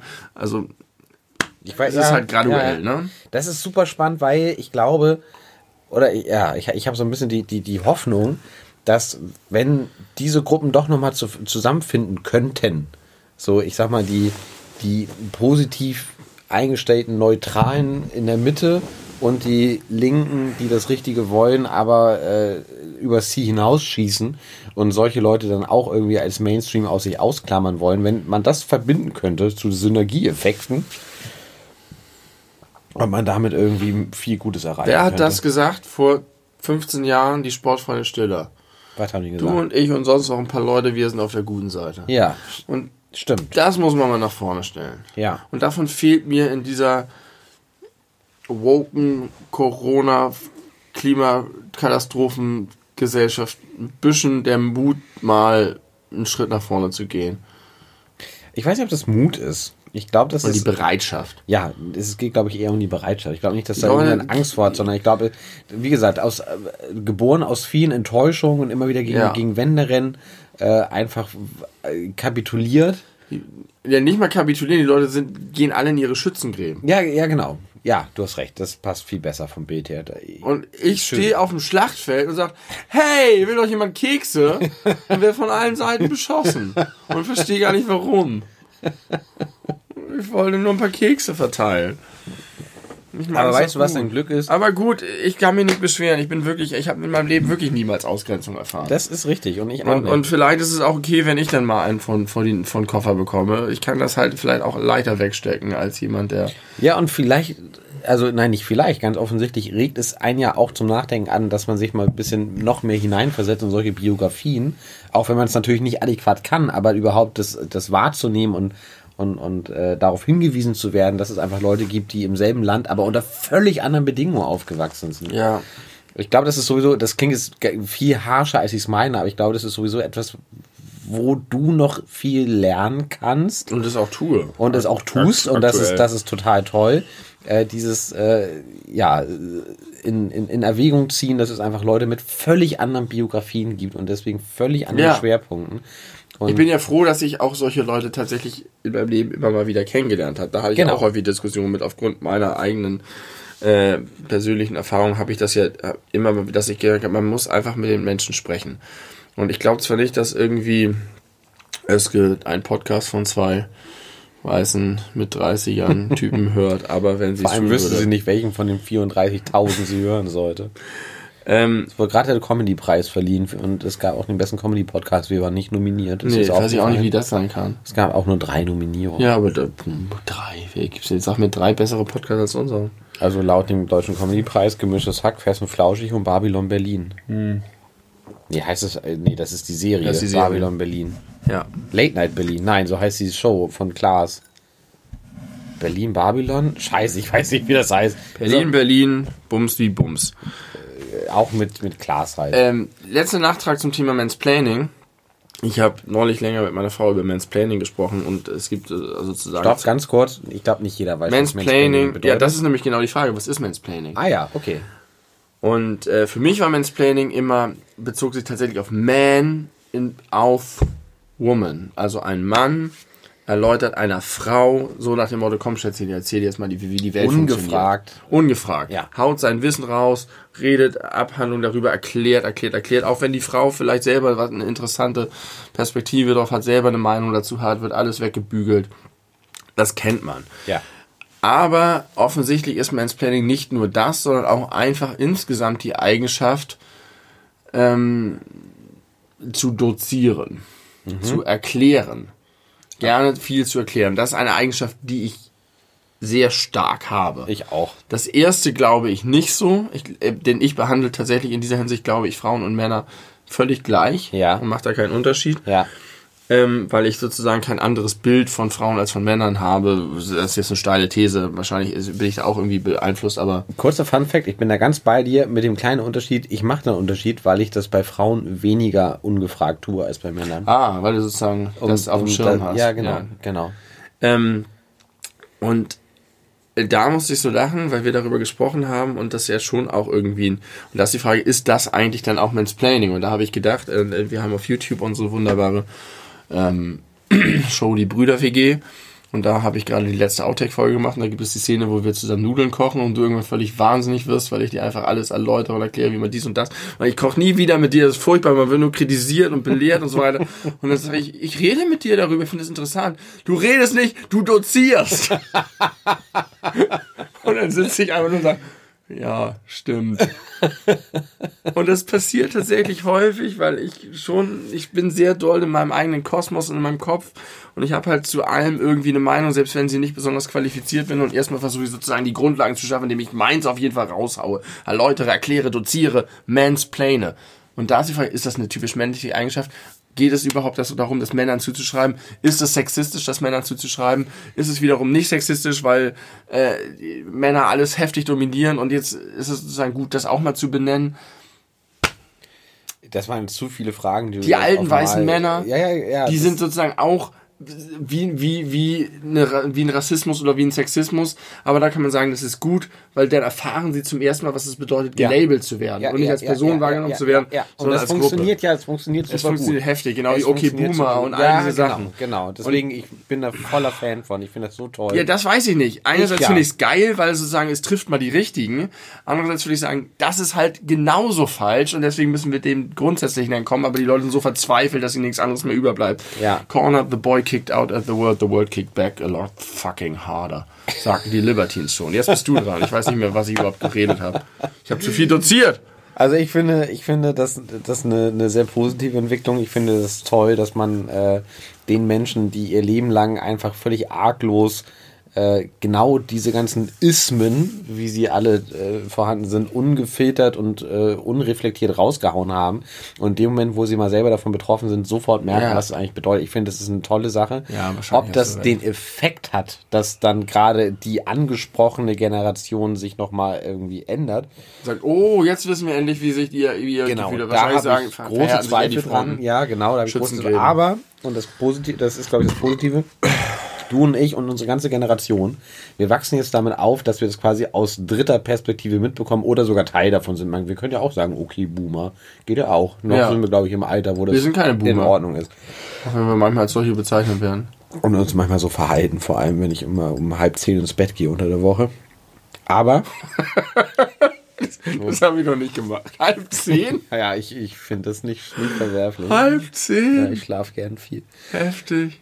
Ähm, Krieg ich keine Kinder. Und ich glaube, dass dann halt eben halt wir Leute äh, viel stärker sensibilisiert werden dafür, dass wenn wir selber potenziell alte weiße Männer sind, wir zwar alte weiße Männer sind, aber nicht mehr mit den äh, Eigenschaften äh, unterwegs sind. Sophie Passmann, die ich ja sehr, sehr schätze, Ja. hat ein Buch geschrieben, das heißt Alte weiße Männer. Ja. Und da hat sie mich, sich mit verschiedensten Leuten unter, unterhalten über genau diese Frage, was sind alte weiße Männer, was bedeutet das, was ist das Klischee, wie passt du da rein? Und da hat sie mit Leuten gespro gesprochen wie Sascha Lobo, wie äh, Robert Habeck, äh, Kevin Kühnert, Lauter junge weiße Männer. Mickey Beisenherz übrigens auch, junge weiße Männer, aber sie hat auch mit einigen alten weißen Männern gesprochen, die mir gerade aber nicht einfallen wollen. Äh, aber das ist ein ganz, ganz tolles Buch. Äh, ganz, ganz tolle Interviews. Gibt es auch bei Spotify. Ich muss doch was loswerden. Kann ich einen Hardcut machen, so inhaltlich? Na, aber hallo. Okay, pass auf. Äh, ich weiß nicht, ob du auch ein Opfer davon bist. Ich persönlich war jahrelang ein Opfer davon und ich habe nicht genau verstanden, wie es passiert ist. Spotify hat ja, äh, hat ja, wie heißen die, äh, diese persönlichen Mixtapes? Ja. Mixtapes heißen Ja. die, ne? Irgendwie sechs Mixtapes. Mixtapes mit- eins bis sechs, Genau, genau. eins bis sechs mit unterschiedlichen Musikausrichtungen, äh, basierend auf den Dingen, die du gerne und häufig hörst. Äh, und auch so ein bisschen ausgehend von der Häufigkeit, was du hörst, immer so äh, unterschiedlich zusammengepackte Playlists. Und die sind super, weil ich darüber schon ganz viele Songs und Bands entdeckt habe. Ja. Und äh, man einfach da auch häufig Songs hat, die man gerne hört und dann hört man sie gerne nochmal. Und wenn man sie selber sich nicht aussucht, dann ist es irgendwie noch geiler, so einen Song zu hören, den man mag. So geht's mir jedenfalls. Die sind toll. ich hatte jetzt aber, ich möchte sagen, über Jahre, bestimmt zwei, drei Jahre das Problem, dass in meinen äh, in meinen Mixtapes einzelne Tracks aus Hörbüchern und Hörspielen drin waren. Und das ist halt super scheiße, weil Ja. du möchtest nicht, nachdem du American Idiot gehört hast von Green Day, als nächstes äh, Heinz Strunk, der goldene Handschuh, Track 73 hören. Das ergibt halt keinen Sinn. Nee, das hatte ich aber noch nicht. Und ich hatte das ganz oft und ganz, und das hat mich wahnsinnig gestört. Und ich habe ganz lange diese Mixtapes nicht mehr benutzt, weil die hatten irgendwann mal irgendein Update gehabt und danach war das so. Vorher war das Problem nicht. So. Und ich habe das akzeptiert und ich habe, es gibt dann ja irgendwie so Most Played äh, Playlist, die habe ich mir dann eher angehört oder Daily Drive, wo ich schon mal drüber gesprochen habe, weil da ging es immer nur um Musik, das hat funktioniert. Und dann habe ich aber eine Sache gemacht. Ich hatte früher, als ich noch nicht äh, 60 Gigabyte im Monat Datenvolumen hatte, habe ich ja extrem viel immer runtergeladen, Ja. um das dann auf dem Fahrrad oder in der Bahn hören zu können. Das mache ich jetzt schon seit geraumer Zeit nicht mehr, weil brauche ich einfach nicht, weil ich so unendlich, also wahnsinnig viel Datenvolumen habe und deswegen habe ich die alle gelöscht. Und Ja. da waren Hörbücher dabei, äh, Stephen King Hörbücher, da war Sophie Passmann dabei, da war irgendwie Ernest Klein dabei mit äh, Ready Player Number One und sowas. Und nachdem ich diese ganzen Sachen rausgehauen hat auf, äh, aus, weil alle Sachen, die du runterlädst, packst du automatisch zu Lieblingssongs. Da kannst du dir so ein Herz Richtig, geben. das Problem hatte ich neulich auch. Ich habe alles, alles gelöscht sozusagen als Download und hatte es aber alles noch markiert. Genau. Und ich hatte auch ganz viel als Download gelöscht, aber ich habe dann auch gesehen, dass ich so eine Liste von 1800 Tracks hatte Ja. unter den Lieblingssongs und die habe ich alle gelöscht. Ja. Und seitdem ist das Problem nicht mehr da. Aha. Weil durch das Runterladen, das ist das Beste, was mir technisch in den letzten Wochen passiert ist, dass ich das rausgefunden habe. Ich habe keinen einzigen Hörbuch- oder Hörspieltrack mehr in meinen Weißt du was? Mixtapes drin, weil das einfach nicht mehr unter meinen Lieblingssongs dabei ist. Verstehe. Die Lieblingssongs sind ein Problem. Ja. Die automatisierte Kopplung zwischen Download und Lieblingssongs. Ja, Verstehe ich auch nicht. Macht gar keinen macht Sinn. keinen Sinn. Absolut keinen Sinn. Man sollte das wirklich voneinander trennen. Spotify, wenn du uns zuhörst. genau. Mr. Spot äh, Igor Fay. Spot Igor Fi. Please uh, don't, don't, don't make it like this. Schwedischer Name, Spot Igor. Spot Igor. Ähm, ich dachte, du machst einen harten Cut, um zu sagen, dass unsere fünfte iTunes-Rezension da ist und wir jetzt aus unseren Tagebüchern vorlesen müssen. Ist aber nicht der Fall. Ich glaube nicht. Ich, Es gibt eine weitere Rezension, die habe ich geschrieben, aber die zählt nicht. meine zählt doch auch. Ja, aber meine zählt nicht. Warum nicht? Das wäre zu billo. Da brauchen wir nur drei. Wie, wie, wie armselig ist das? Wir sind Wir armselig. betteln fünf Folgen und dann haben wir drei, noch nicht mal. Und sagen, jetzt machen wir das. So, so, so, so, so. Ich würde es tun, aber natürlich nicht heute. Ich habe natürlich mein, mein Tagebuch. ja, aber da, ich weiß gar nicht genau, wo das ist, aber ich finde das schon, das kann nicht weg sein. Oh Gott, oh Gott. Hast du gerade unseren Podcast angemacht? Versehentlich. Podcastception. Versehentlich. Wie geht denn das? Ich habe ich hab immer Probleme. Das Bei Bewertungen. Ja. Da. Fünf Bewertungen. Da siehst du. Fünf Bewertungen? Ja, aber wir hatten ja auch das letzte Mal schon vier, aber nur drei, die man ja. lesen konnte. Darf ich es trotzdem vorlesen? Ja. Von, Der, die Überschrift solltest du noch erinnern von früher. von Frozen Franzbrot. Das finde ich. Fünf Sterne, die finale Inkarnation von Geil. von letzten Samstag. Lehrreich, apotheotisch und zeitzerteilend. Die beleuchteten Brüder nehmen euch mit auf eine wahn, wahnwitzige Reise durch den Kosmos der Existenz. Supermärkte, Zeitreisen und Jumbo-Schreiner. If it exists, there's Beleuchtung of it. Diese Bewertung zählt nicht zu den fünf nötigen für die Tagebucheinblicke, aber sie ist trotzdem da. Hallo Tim und ein Kuss-Smiley. Ach, wie schön. Ne? Das ist sehr, sehr, Ich habe sehr die, gut. die Rule Number 36 des Internets angewandt auf uns, also abgewandt. Was ist die Rule Number 30? If it exists, there's porn of it. Ah ja. Ich weiß nicht, ob es Rule Number 6, 36 oder 37 oder irgendwas. Ich hätte es vermutet, das ist Rule Number One, aber gut. Und das ist If it exists, there's Beleuchtung. Ich habe schon öfter mal darüber nachgedacht, äh, eine, eine Special-Folge zu machen über Pornos, Porno-Vergangenheit, Pornogewohnheiten. Aber jedes Mal habe ich gedacht, nein, das wird fucking so humiliating. Zumindest für mich. Was heißt humiliating auf Deutsch? Demütigend. Demütigend, Dankeschön. So demütigend. Guck mal, letzte Folge. Alles über Pornos. ja, alles über Pornos. Alter, ey. Ein Zehnteiler könnte ich da ausmachen. Und du hast noch nie mit jemandem darüber so gesprochen. Also zumindest, zumindest seit ungefähr 15 Jahren nicht mehr. Tja. Ich fand so, also zumindest in meinem Freundeskreis, so beim Aufwachsen und so mit, mit äh, Online-Möglichkeiten, da hat man das doch noch deutlich mehr geteilt. Das ist so ähnlich wie mit dem Sex, wo wir schon mal drüber gesprochen haben, dass, dass das ungewöhnlich ist, dass das so ein Bereich ist, mit dem man sich beschäftigt, Ja. aber wo es sozusagen nicht die, die völlig gewöhnliche Austausch, alltägliche Austauschplattform geben, Ja. weil unsere Gesellschaft ist so tabuisiert. Du hast recht. Völlig random. Du hast Ist recht. vielleicht nicht random, aber warum? Es ist so mit Scham behaftet. Aber Ich rede, kann, kann über Nudelsoßen reden ohne Ende und da habe hab ich auch eine andere Meinung als jemand anderes und auch sehr intensive Erfahrung. Aber das ist tabu. Es ist doch komisch, dass es überhaupt Tabus gibt, oder? Weil, weil sozusagen das Reden darüber tut erstmal niemandem weh, es fügt, fügt keinen Schaden zu. Es setzt Ja. niemand herab, es ist nicht, es ist rein eine Frage von Scham. Ja, oder, oder von Definition von Privatsphäre. Ja, aber das ist ja, hat ja was mit Scham zu tun. Nö, nicht unbedingt. Es gibt aber also nur. Also okay, ich, ich, schäme mich ja nicht, dass ich Küssen nur mit meiner Partnerin teilen möchte. Nee, Das aber, ja aber äh, ähm, bei der Privatsphäre könnte man vielleicht noch so, habe ich mal darüber geredet, dass ich Privatsphäre nicht sagen kann, sondern immer Privatsphäre ja, sagen. ja, ja. Da geht es ja vielleicht noch darum, dass es sozusagen Dinge sind, die andere Leute auch betreffen, dass du zum Beispiel vielleicht nicht über die Finanzen deiner Oma redest oder äh, ach was weiß ich. Oder so Sachen, die sehr emotional sind oder so. Aber dass man, dass es Tabus gibt, über die nicht gesprochen werden.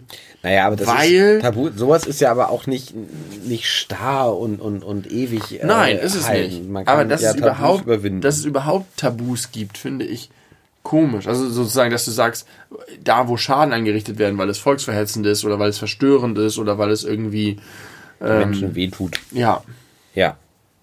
Aber das ist ja auch kein Tabu, da geht man ja schon leicht ins Justiziable. bei, bei Gewalt, bei Folter, wir konnten vorhin über Folter sprechen und über Gewalt, das kann ich das alles noch verstehen, dass es so ist. Aber was ist das für eine Anomalie in der menschlichen Gesellschaft? Ist das die Kirche? Ich glaube ja, dass das eine große Rolle spielt, weil ich habe gerade schon überlegt, da haben sich ja ganz viele Dinge, die früher tabu waren, schon enttabuisiert und äh, ich glaube jedes Mal nicht unbedingt äh, zum Positiven aus Sicht der Kirche. Also Ja. ne, Nacktheit und so, ne, Ja. sowas, oder das war ja früher eine Frau, die einen Mini-Rock getragen hat in den 50ern, war was Aufsehenerregendes.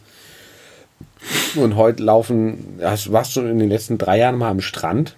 Hast du, kennst du diese Tanga-Bikini-Hosen, wo ich als Mensch, der sich gerne schöne Frauenkörper anguckt, denkt, das ist zu viel. Das geht mich nichts an. Ich muss Ja, nicht auch, nee. egal wie schön die Frau ist, ich muss die Pobacken mir nicht angucken. Das äh, weiß ich nicht. Das fühlt sich komisch an. Aber ich glaube, die Leute, die heutzutage aufwachsen, die sind Haben noch lockerer.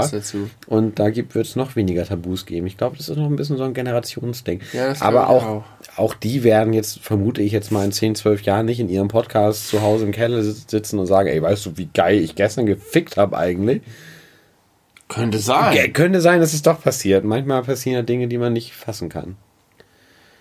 Vielleicht ist es auch ein bisschen so, weil es, wenn man zu viel darüber spricht, dass das dem Ganzen so ein bisschen den Zauber nimmt, weil man ja schon so ein, ich will nicht sagen, den Wechsel ins Animalische hat, aber ich sag mal, den Wechsel ins Animalische hat, dass man, dass man irgendwie, sobald es so eine Art Dekonstruktion ist, weißt Jetzt du? könnte ja auch als Schwäche ausgelegt werden. Ne? Leidenschaft kann ja schnell eine Schwäche sein. Ja, aber man kann ja auch mit Le über Leidenschaft in seinen Hobbys reden, wie man, wie man Musik macht oder keine Ahnung. Ja, aber wenn du jetzt zum Beispiel dein, dein leidenschaftliches Hobby wäre irgendwie ein Modelleisenbahnbau, da würdest du vielleicht auch in manchen oder bei vielen Menschen dann, wenn du da Unverständlich, aber eher so, eher so auf Desinteresse, nicht auf Ablehnung und Ah auf ja, Video. okay.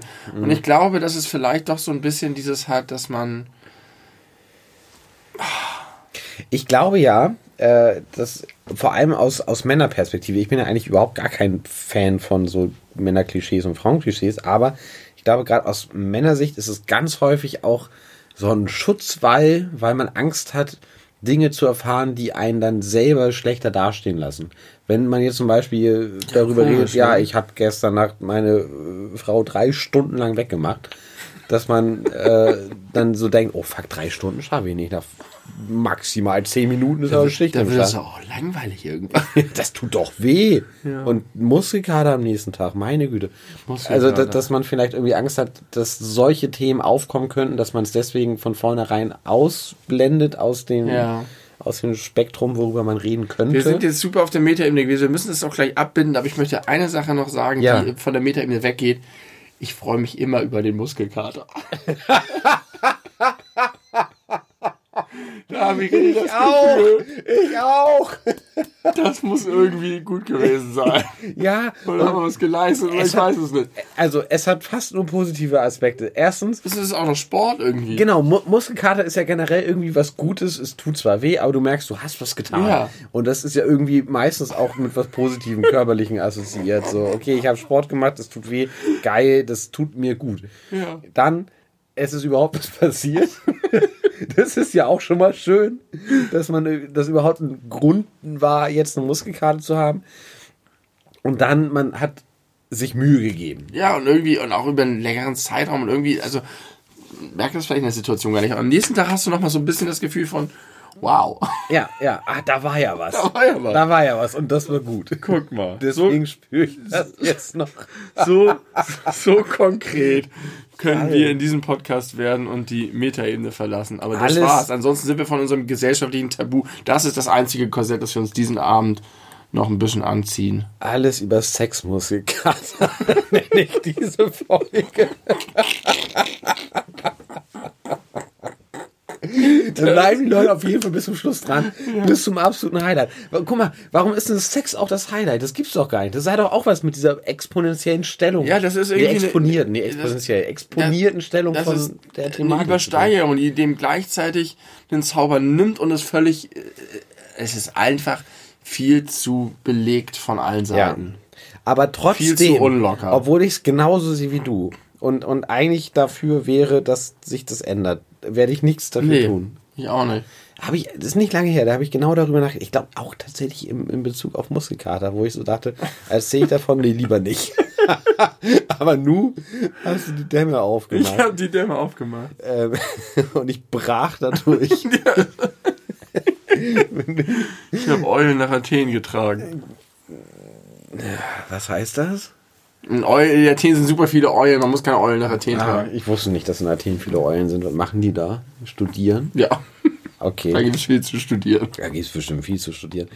Äh, Habe ich gerade neulich drüber nachgedacht, dass äh, ich das eigentlich genauso empfinde, wie du das vor vielen Folgen schon mal gesagt hast, nämlich, dass man das eigentlich enttabuisieren sollte, aber dass ich mich nicht traue, was dafür zu unternehmen. Ja, so. Meinst du, so fühlen sich homosexuelle Fußballprofis? Nee, Nee? ich glaube, das ist noch ein bisschen härter alles. Ja, schon, aber wenn sie halt so das so Ich glaube abwägen, nicht. Ich glaube, die würden schon gerne was dafür tun. ja, dann sollen sie es doch machen. Ich glaube, so einfach ist das nicht. Nee, ist es nicht. Da ist so irgendwie so eine Krake dahinter. Voll fürchterlich im Jahr, im Jahr 2020. Ähm, äh, ist, bist- ist dir eher die griechische oder die, findest du die griechische oder die römische Mythologie geiler? Die griechische, weil ich mich damit deutlich besser auskenne. Jeder kennt sich besser mit der griechischen Mythologie. Ja. Was haben die gemacht? Das, äh, waren die einfach geiler oder haben die mehr, mehr Promotion gemacht? Vor allem war ja auch das, das, das römische Reich eigentlich viel, viel weiter verbreitet. Ne? Man Ja, hätte ja eigentlich annehmen können, dass sich das. Aber die Griechen, meine Güte, wollen wir Ja. alles über die griechische Mythologie machen? das musst du vorbereiten, aber gern. Das ist so geil. Das Die ist wirklich Storys sind spannend. Das ist super also gut. eigentlich wäre es geil, wenn wir einfach nur, und das sind ja kurze Geschichten, uns so drei Geschichten nehmen und einfach die Implikation all dessen, was da passiert ist, mal durchanalysieren. Ja. In unserem Side Project Podcast, die griechisch beleuchteten Brüder. Die beleuchteten Griechen. Denn wir sind genauso Griechen, wie wir Brüder sind. Um das Geheimnis mal an dieser Stelle aufzulösen. Die griechischen Brüder, die beleuchteten Griechen, die griechischen, die, griechischen Griechen, die Griechen? Okay. Das ist der beste Name von allen, oder? Die griechischen Griechen. Die griechischen Griechen gefällt mir fand, wirklich sehr, sehr gut. Benny, es war mir eine ganz, ganz große Freude. Ich hab, ich hab wirklich gerade zum jetzigen Zeitpunkt keine objektive Meinung dazu, wie das wohl für jemand Außenstehenden, der nicht du und nicht ich ist, äh, wirkt. Es ist mir aber egal, ich hatte sehr viel Spaß. Ich glaube, das ist die Podcast-Folge, die mir beim Aufnehmen am meisten Spaß gemacht hat. Ja, bisher. das ist safe. Unterschreibe ich zu 100%. Und das so weit rein in die Folge. Der Plan ist voll aufgegangen, Total. den wir hatten. Du, du hattest den. Das ist, das ist dein Verdienst. Ich habe ich hab mich im Plural versteckt. Das haben wir schon häufiger. Ja, das, äh, weil wir, weil wir eine Einheit sind. Wir sind ein Team wie die Navy Seals. Griechischen Griechen. Ich sind die griechischen Griechen. Vielleicht kommt da bald das Side Project. Geil, das wäre so witzig. wir, und das muss ja auch nichts Langes sein. Nein, Einfach nur So 10 Minuten pro Folge. genau 10 Minuten pro Folge, völlig ernst, überhaupt einfach nur. Ja, also ich habe mir heute, ich habe mir heute äh, Theseus ausgesucht. Der hat eine sehr interessante Geschichte. Lass uns das bitte Das, machen. das, wir können es machen. Ich habe jetzt, ich bezahle sehr mehr Geld für unseren Podcast. Wir können, wir können einen zweiten Podcast darüber anmelden. Das geht alles. Geht das? Das geht. Null, no, no Also abonniert die griechischen Also wir, wir werden Werbung machen. und expect greatness. Und was ich jetzt noch mache, das musst du aber nicht unbedingt alles aufspannen lassen. Ich werde jetzt noch mal ein Selfie von uns machen für unsere Insta-Story. Doch, das kommt mit drauf. Ich muss mir die Haare richten für unsere Insta-Story. Geil. Oh, von der rote Vorhang, der rote. Vorhang ist gut. Achtung, 3, 2, 1. Cheese. Ah, meine Augen, mein Auge ist ganz brennt plötzlich. Mm, Okay. Das packe ich in die Insta-Story, wenn ihr das gesehen habt, wenn ihr die Folge hört. Herzlichen Glückwunsch, das ist von jetzt. Das könnte auch die Folge für die Promotion in der nächsten Folge sein, die du sicherlich nicht vergessen Die wirst. Folge für die Promotion könnte das sein. Oder auch nicht. Foto. Wir sehen uns gar nicht, wir hören uns. Wir sehen euch überhaupt In niemals. zwei Wochen, weil nächste Woche gibt es keine Special-Folge. Nein. Fickt euch, wenn ihr das verlangt. Wir lieben euch. Bis zum nächsten Mal. Eure Märchenmänner. Eure griechischen Griechen. griechischen Griechen. Die beleuchteten Rotweinnasen. Wie heißt das? Sekt ist das Sekt. goldene, knallende Ding. Die flüssige, Die Knall Knallsoße. geile Knall, eine gute, sehr gute Knallsoße. Wir sind, ja, genau. Ja, das war's. Bis bald.